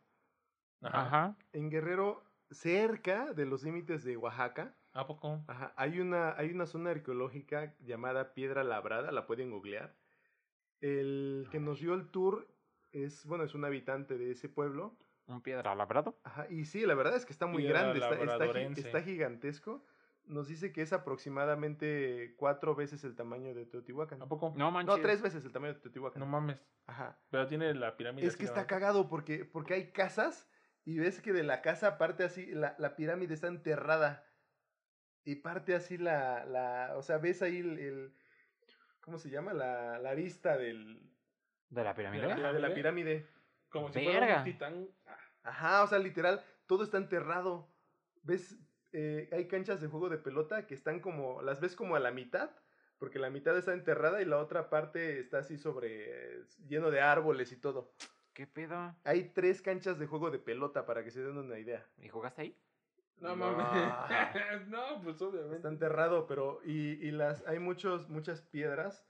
La labradas, por eso el nombre, o podríamos llamarle monolitos. ¿Y, por qué se llama piedra labrada? Ah, porque aquí se ven bien bonitas las estrellas. que, las tienen encerradas en, su, en la cárcel de, de, del pueblo. Ese es un pequeño pueblo que se encarga de cuidar eh, que nadie se meta a robar. Y, y se imaginan, ¿no? De ver demasiados saqueos. Sí, me imagino. Es robar cosas arqueológicas ha de ser divertido. Hay una piedra. Hasta que te linchan y te ponen una putiza. Hay, hay una piedra muy bonita que grande, sobre ahí matan las gallinas. Bueno, sobre una esquinita. Ah, no mames. Una esquinita. pero, pero pues es que es un pueblo y, no hay, ah, no, hay no hay recursos del gobierno. O sea, si el gobierno, ya sea estatal o federal, invirtiera varo, ¿se imaginan? Sí, pero, otra, pero otra, de la ciudad más cercana que es, es Sometepec. Sí, Sometepec. Es una hora una hora, una hora y media en pura terracería. Y es más, hay una pendiente que solamente subes prácticamente si, eres, si es una camioneta 4x4. Y todo de terracería. ¿Qué es más de 45 grados o 45 no, grados? No, 4x4 que las no, güey, la pendiente. Ah, no lo puede medir. Ay, no mames. Pues es muy pronunciada. Ajá, es muy pronunciada y ya. No mames. Pues te lo imaginas, güey. Pues Oye, es que si me preguntan. Como, algunas tu teléfono tiene acelerómetro, ya con eso lo mides. No, como algunas pendientes en Naucalpan, pero obviamente como esta racería ah, se resbala. Ah, bueno, sí. Ok. Más o menos ya me dio una idea como. Ajá. Sí, no son 45 grados. no, son 45 grados. Pero, ah, pero sí, o sea, es que esos, hay, esos estados eh, vecinos Guerrero, Oaxaca y Chiapas tienen demasiadas limitaciones, entre ellas la geográfica. Sí, no nos favoreció eso, ni la altura. A todos. no, pues no. Les, se quedaron cortos de altura. sí, no nos favoreció.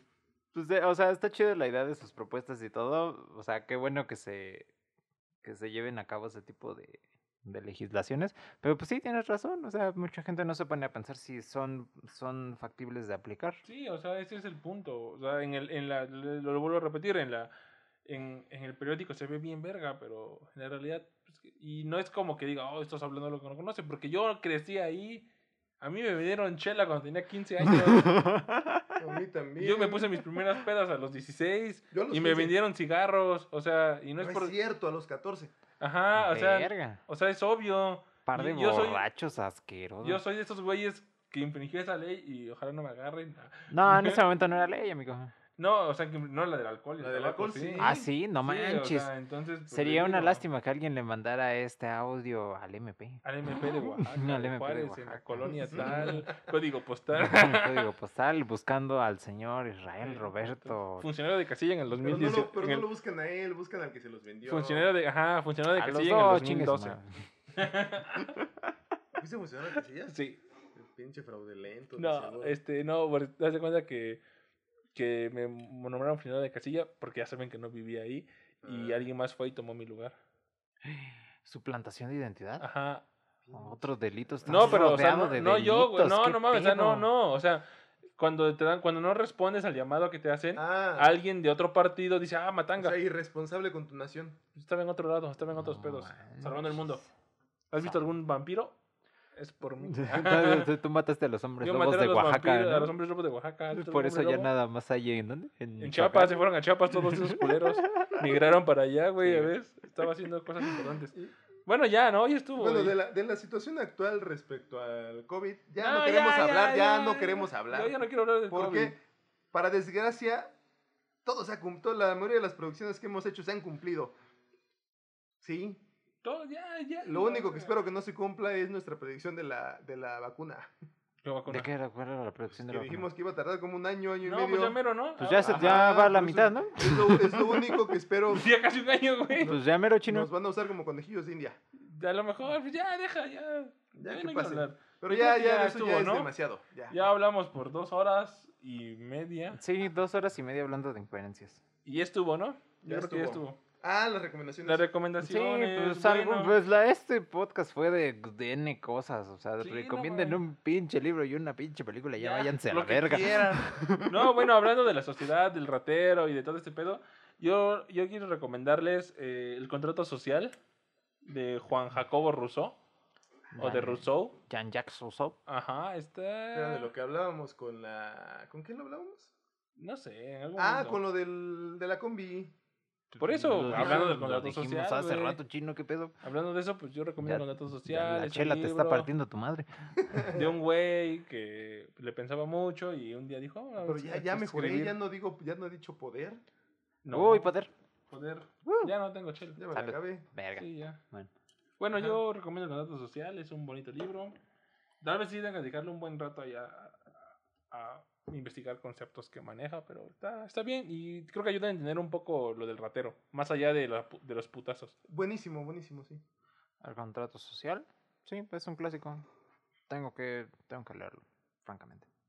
bueno, mi recomendación sería, también es un libro clásico que yo creo que mucha gente ha leído y si no... Famosísimo, ¿no? Famosísimo, güey, la neta sí. Eh, un mexicano más de Manuel Sánchez Andraca. Ah, no mames, sí es famosísimo. ¿Sí? Se los dije, perros. Sí, un se, se los dije. Este, pues es la descripción de cómo naces en una sociedad mexicana y cómo te van metiendo ideas de que tienes que ser un macho, de que tienes que ser bien vergas, de que tienes que ah, hacer pendejos a los demás, no que te hagan pendejo a ti. Y pues cómo va derivando... El que no tranza no avanza. El que no tranza no avanza, exacto. Que y tú un chingón. Que tú eres un chingón y los demás son unos pendejos. Sí. ¿Y cómo va derivando todo eso pues, en tu propia autodestrucción? Sí. Es, francamente, es un libro que te acabas en un día. Tiene como 60 páginas, algo así. Es un libro muy, muy chiquito. Está bueno, ¿eh? Y es, sí, es un clásico de todos los tiempos de la literatura mexicana. Un mexicano más. Yo, yo, bueno, yo quiero recomendar el, el intro que, que hablamos al inicio. Es de El Tao de la Física, de Capra. Mm, el nombre pues tal vez así sea un poquito raro, suena un poquito raro. Y para algunos que estudien, que hayan estudiado física o que estén muy clavados con, no sé, con la ingeniería, tal vez les suene incongruente. y hasta sean renuentes de leerlo, pero, pero si le dan una, una oportunidad, está buenísimo el libro. A mí al menos lo que me, lo que me llamó mucho, mucho la atención fue cómo explica toda esta parte de, del taoísmo, de los de la corriente zen, de, del budismo, cómo explica toda esta parte de la espiritualidad asiática y cómo, cómo lo relaciona, bueno, lo relaciona y también da mucha explicación de fenómenos físicos, de la parte científica y del punto de vista occidental. Y habla de que pues estamos hablando de la misma naturaleza, la naturaleza tanto animal como la humana, que, que es, una, es una ramificación. Y pues es una misma naturaleza y trata de, trata de hacer una, de empatar las cosas, de que estamos describiendo el, el, la misma naturaleza humana y pues una no está peleada con la otra. Te mete temas de mecánica, temas de, de relatividad, claro, no, no, tan no, no, con tantos tecnicismos. Es más bien como del lado filosófico. Ajá, la verdad es que yo lo leí por el lado filosófico y sí está muy bueno. A mí me mm. gustó mucho. Sí, se lo recomiendo. ¿Cómo se llamaba el libro? El Tao de la Física. ¿De? De Capra. Ok. Bueno. Mm. Perro número uno. Audiovisual, ¿no? Audiovisual. Verga. Pues empecé a ver American God. ¿Sí está chido? Eh, el capítulo uno me gustó. Me, me gusta en cuando... Mm. Bueno, la premisa que leí para y que me motivó a verla es que American God es una serie, me parece que de Amazon Prime. Sí. Entonces, American God, básicamente, me parece hasta donde voy viendo que relata la historia de la pelea de, de los dioses antiguos con los dioses del nuevo mundo, le llaman ellos. Los dioses del nuevo mundo son el Internet, la atención, la tecnología y todas esas madres que tenemos hoy en día. Porque el dinero, tal vez. No sé, no he, llegado muy lejos, pero me parece que... el dios Cinemex y el dios... El dios Cinemex. Lo, que siempre, nos burlamos, el dios Cinemex y el dios Cinépolis, güey. Es decir, eh, ya los dioses que teníamos, Cristo, Krishna o cualquier dios antiguo, Tlaloc o Quetzalcoatl, están quedando relegados y nuestros nuevos dioses son el dinero, el internet, la atención. Entonces, básicamente esta serie me parece que plantea de manera em, de ficción la pelea entre ambos. Entonces, se me, se me hace interesante porque si te pones a pensar, realmente sí, sí hemos endiosado a, las, a ciertas figuras. No vamos muy lejos con lo que decíamos de este güey que hace podcast, que lo endiosan bien cabrón y tampoco es tan conocido.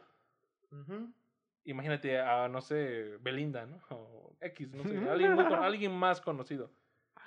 Básicamente es esos fenómenos. A las Kardashian, güey. Ah, sí. No mames, se volvieron diosas, vete a la vez. Son fenómenos sociales bien raros donde sí realmente estamos acaparando los antiguos dioses por nuevos dioses bien extraños y del materialismo. Del materialismo, del, del dinero, de la atención, de, del internet, güey. Entonces, está interesante. No, no lo he acabado, pero yo, por lo que he visto, la recomiendo y se me hace bastante chidita. Esa es mi recomendación. Ok. pues realmente dentro de audiovisuales no, pues últimamente solo me he metido a cuestiones de terror. Ah, le comentaba a Lisra que la semana pasada estaba viendo una película que, eh, pues la original fue hecha en los 70 por un director llamado Darío Argento, que se llamaba Suspiria.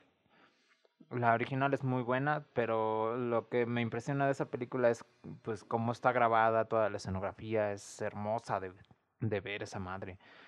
Eh, es, es, principalmente eso. La trama está interesante porque pues habla como de, mm, de brujería y todo el pedo, ¿no?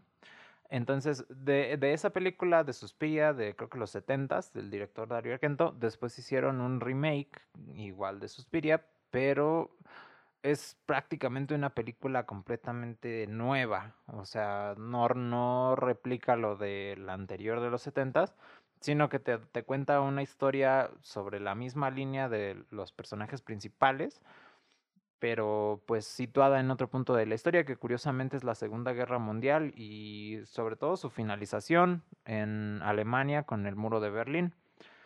Eh, es Suspiria del 2018 y también es una película hermosa de ver, está muy bien hecha, eh, visualmente es muy bonita porque pues la, la escenografía está muy bien lograda Y como en general esas dos películas están basadas en una academia de baile donde a partir de los movimientos histriónicos que hace la gente se genera energía mágica para poder pues de alguna manera hacer conjuros o, o pues lo que es la base de la magia, hacer tu voluntad, pues de eso se, de eso se aprovechan las, las brujas, digamos, que mueven la academia para poder hacer sus fines, ¿no? Cometer sus fines.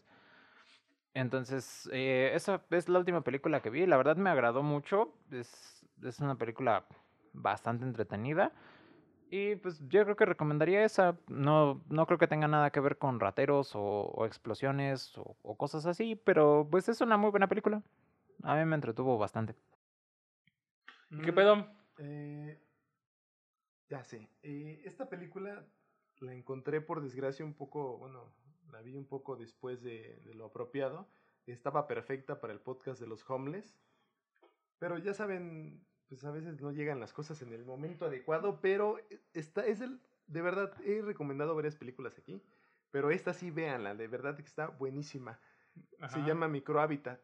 ¿Microhabitat? Ajá, Microhabitat, pero pónganle película porque si no les va a mandar otra cosa. Eh, sí, la definición científica, ¿no? Es una película coreana en donde trata de una chica que pierde su la renta, bueno, el nivel de vida subió, la renta subió, su comida, eh, sus vicios, en este caso el tabaco subió, y llegó el punto en el que pues ya no podía pagar la renta y dijo, a ver, o sacrifico el lugar en donde vivo, o sacrifico mi alimentación. Y, Madres, qué duro. Y mi, mi, cigarro.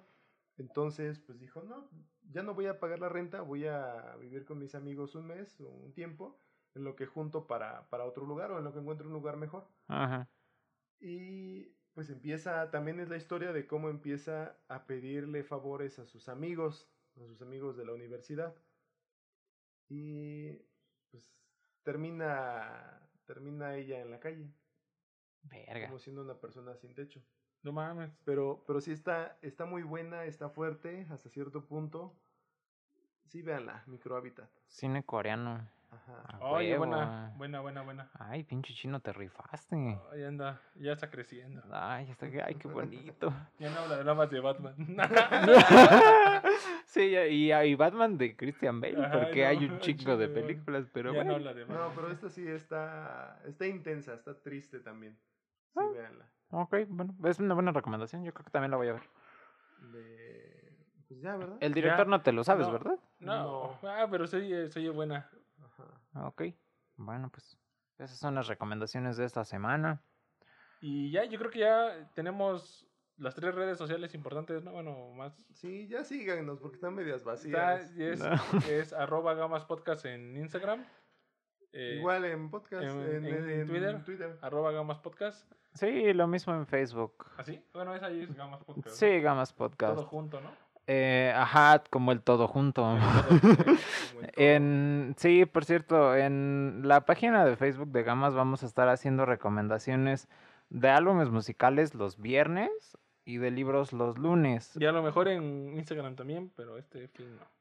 Ah, pues los podríamos mandar para allá, o sea, que sea la misma recomendación. Igual, es igual, hay, hay, que publicar lo mismo en los tres. Pero sí, este, pues dense una vuelta ahí, va a haber discos, vamos a intentar meter discos de todo tipo de música. Esta semana recomendamos el disco, eh, un disco de Miles Davis que se llama Bitches Brew. Ah, no mames, ese fue. Yo pensé que se poner gritos. No, güey. pinches gritos satánicos. o sea, sí, pero vamos adelante, güey. Ah, y es que hay discos de, hay discos de obra de metal que también son toda, son sonoro esas madres, pero yo quiero meter música de todo. Entonces, este primer disco que estamos recomendando es el Bitches Brew de Miles Davis. Les dejo ahí en la página de Facebook el enlace a Spotify para el disco para que lo escuchen. Está completo. Y pues comenten a ver qué les parece, qué, qué sintieron escuchando esa música, si les fue fácil, si lo pudieron terminar, porque me queda claro que no es una escucha fácil. Está bien largo.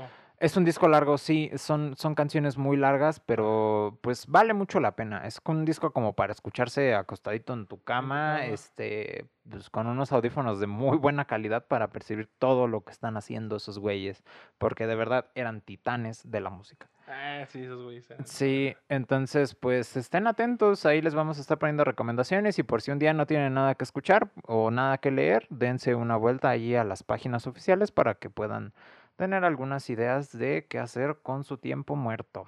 Y ya, yo creo que ya eso es todo, ¿no? Ya podemos dar por terminado. Este es el podcast más pinche largo que hemos hecho. Y ya. Y ya. Y pues ya. Adiós. Bye. Recomiéndenos, por favor. Like. Y ya. Adiós, bye. A la verga.